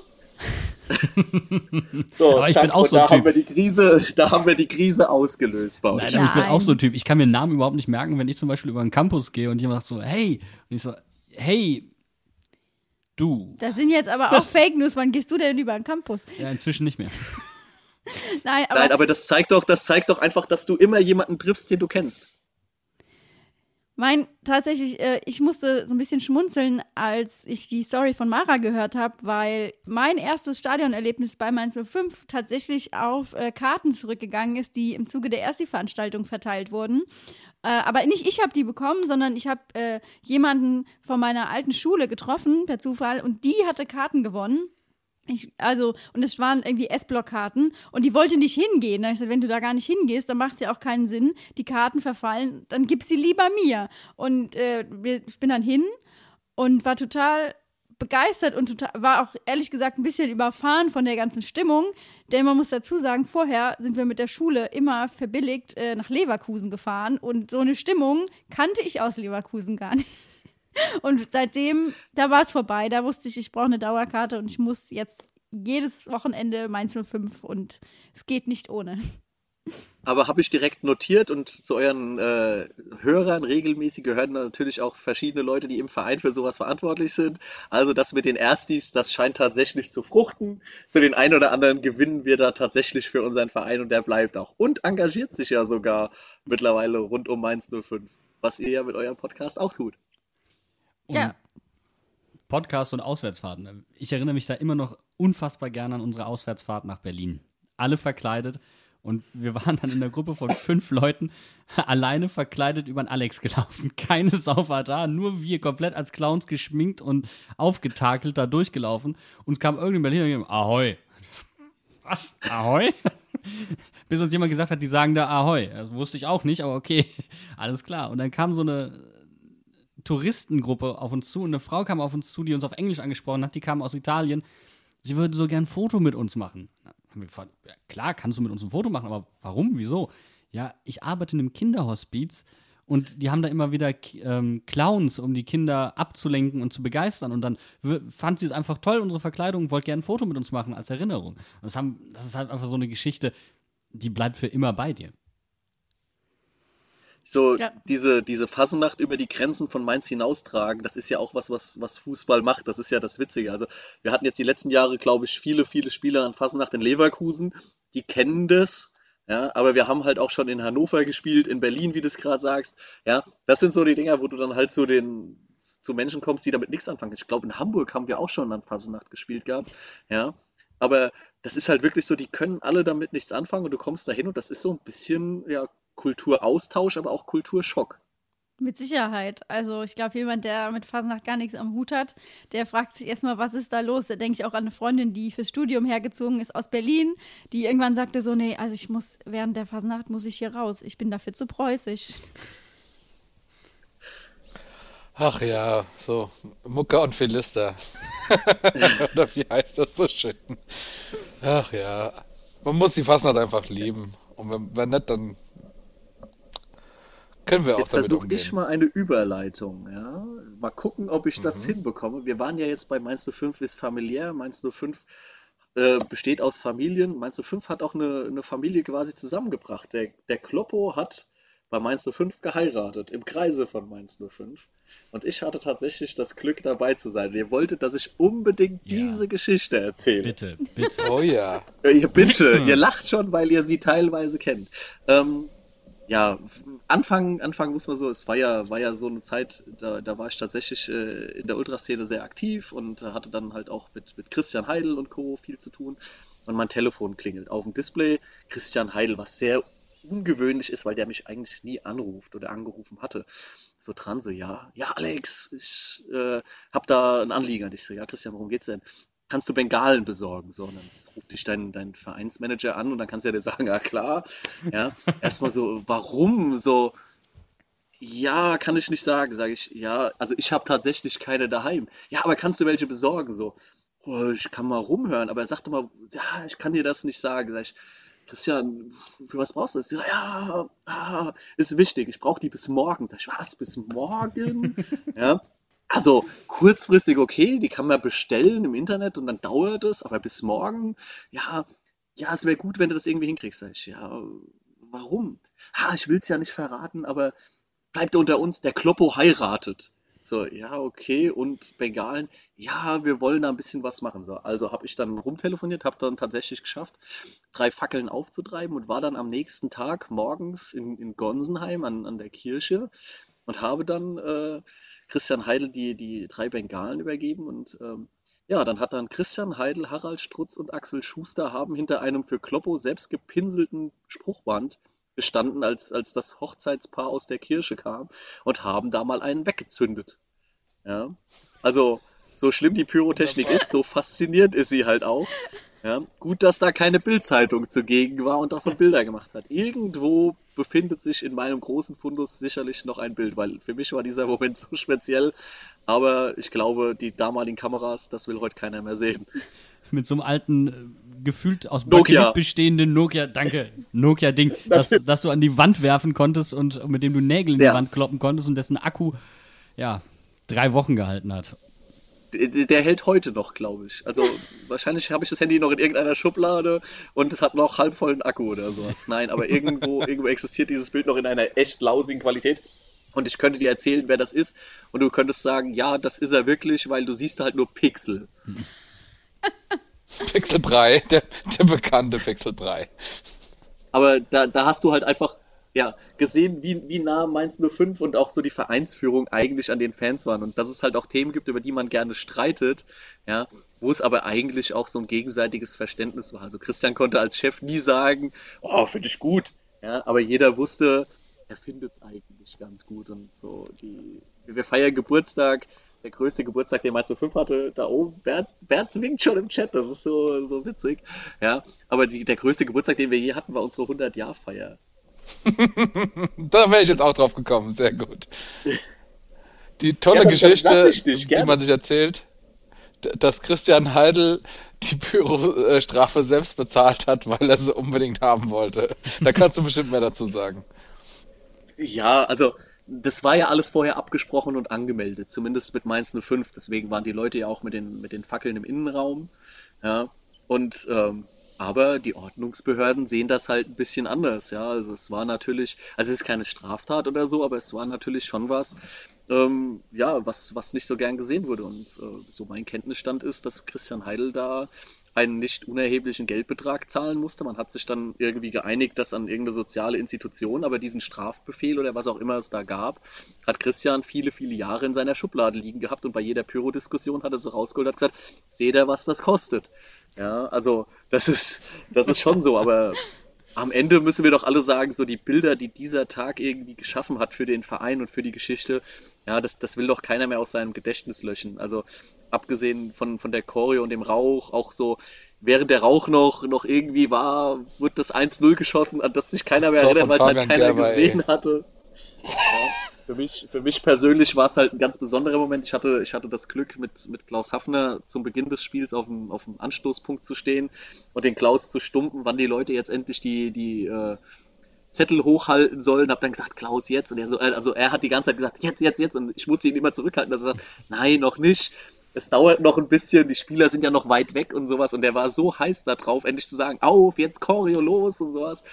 Und als es dann soweit war, das war schon, schon beeindruckend. Das, das ganze Stadion hat da mitgezogen und wenn man sich heute noch die Fotos anguckt, die auch äh, an verschiedenen Stellen im Stadion noch hängen davon, das, das war, schon, war schon ein toller Moment. Und ja, 100 Jahre, wir werden leider das 200. nicht mitbekommen, aber ja, wir haben vielleicht die 150, können wir noch zusammen feiern.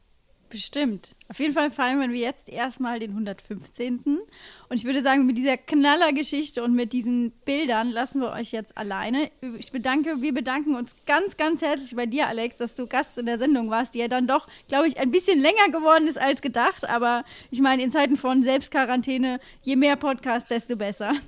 Noch ein kleiner Tipp: zündet ja. keine Bengalos in der Selbstquarantäne an. Das ist keine gute Idee. Das ist wie drinnen grillen. Ba Balkon ist okay. ja, es hat auf jeden Fall mega Spaß gemacht. Und ähm, ja, wenn man, wenn man die Zeit hat, über sowas zu plaudern, ich glaube, das, das macht doch genau Fußball aus, die kleinen Geschichten, die man sich erzählen kann. Wir haben jetzt hier die Möglichkeit, noch andere Leute zuhören zu lassen. Wir hoffen, dass, also ich hoffe zumindest, dass die Leute genauso viel Spaß hatten, wie es ihr scheinbar hattet. Ja, also das ist ja oh, immer ja. schwierig, so Geschichten, die man selbst witzig findet, finden das andere Menschen, die nicht dabei waren, auch so witzig und so interessant und hören die sich dann stundenlang unser Gequake an. Du, das ja, ist mit uns bei, guck mal, das ist das Problem von Podcastern. Finden die anderen uns genauso witzig, wie wir uns witzig finden und hören sich das auch noch freiwillig an? Hm, keine Ahnung. Aber wenn ihr noch schöne Geschichten habt, die ihr erzählen wollt, dann schickt sie uns einfach zu. Und vielleicht können, haben wir noch mal Zeit und wir sammeln sie auf jeden Fall, um vielleicht noch mal so eine schöne Sendung zu machen. Alex, vielleicht kommst du noch mal dazu ähm, und unterhalten uns über die, diese Geschichten, was Mainz 05 einfach für Fans und Leute drumherum bedeutet. Genau. Und damit lassen wir euch dann quasi auch alleine, aber nicht bevor ich an der Stelle nochmal darauf hinweise, dass ihr natürlich euch alle für die ähm, Aktion der Fanabteilung eintragen sollt, dass, dass ihr das auf unserer Webseite findet und dass das einfach jetzt, muss man trotzdem wieder auf den Ernst der Lage zurückkommen, gerade jetzt in diesen Zeiten unheimlich wichtig ist, dass wir jetzt 05er zusammenstehen. Damit macht's gut. Bene, möchtest du auch noch was zum Schlusswort sagen? Ich wollte eigentlich nur Tschüss sagen. das war meine Vorbereitung, aber äh, mach du ruhig die Abmod.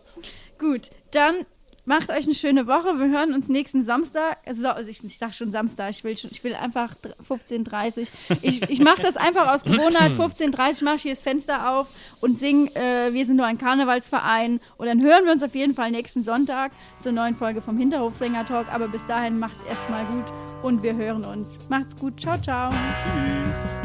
Tschüss. Tschüss.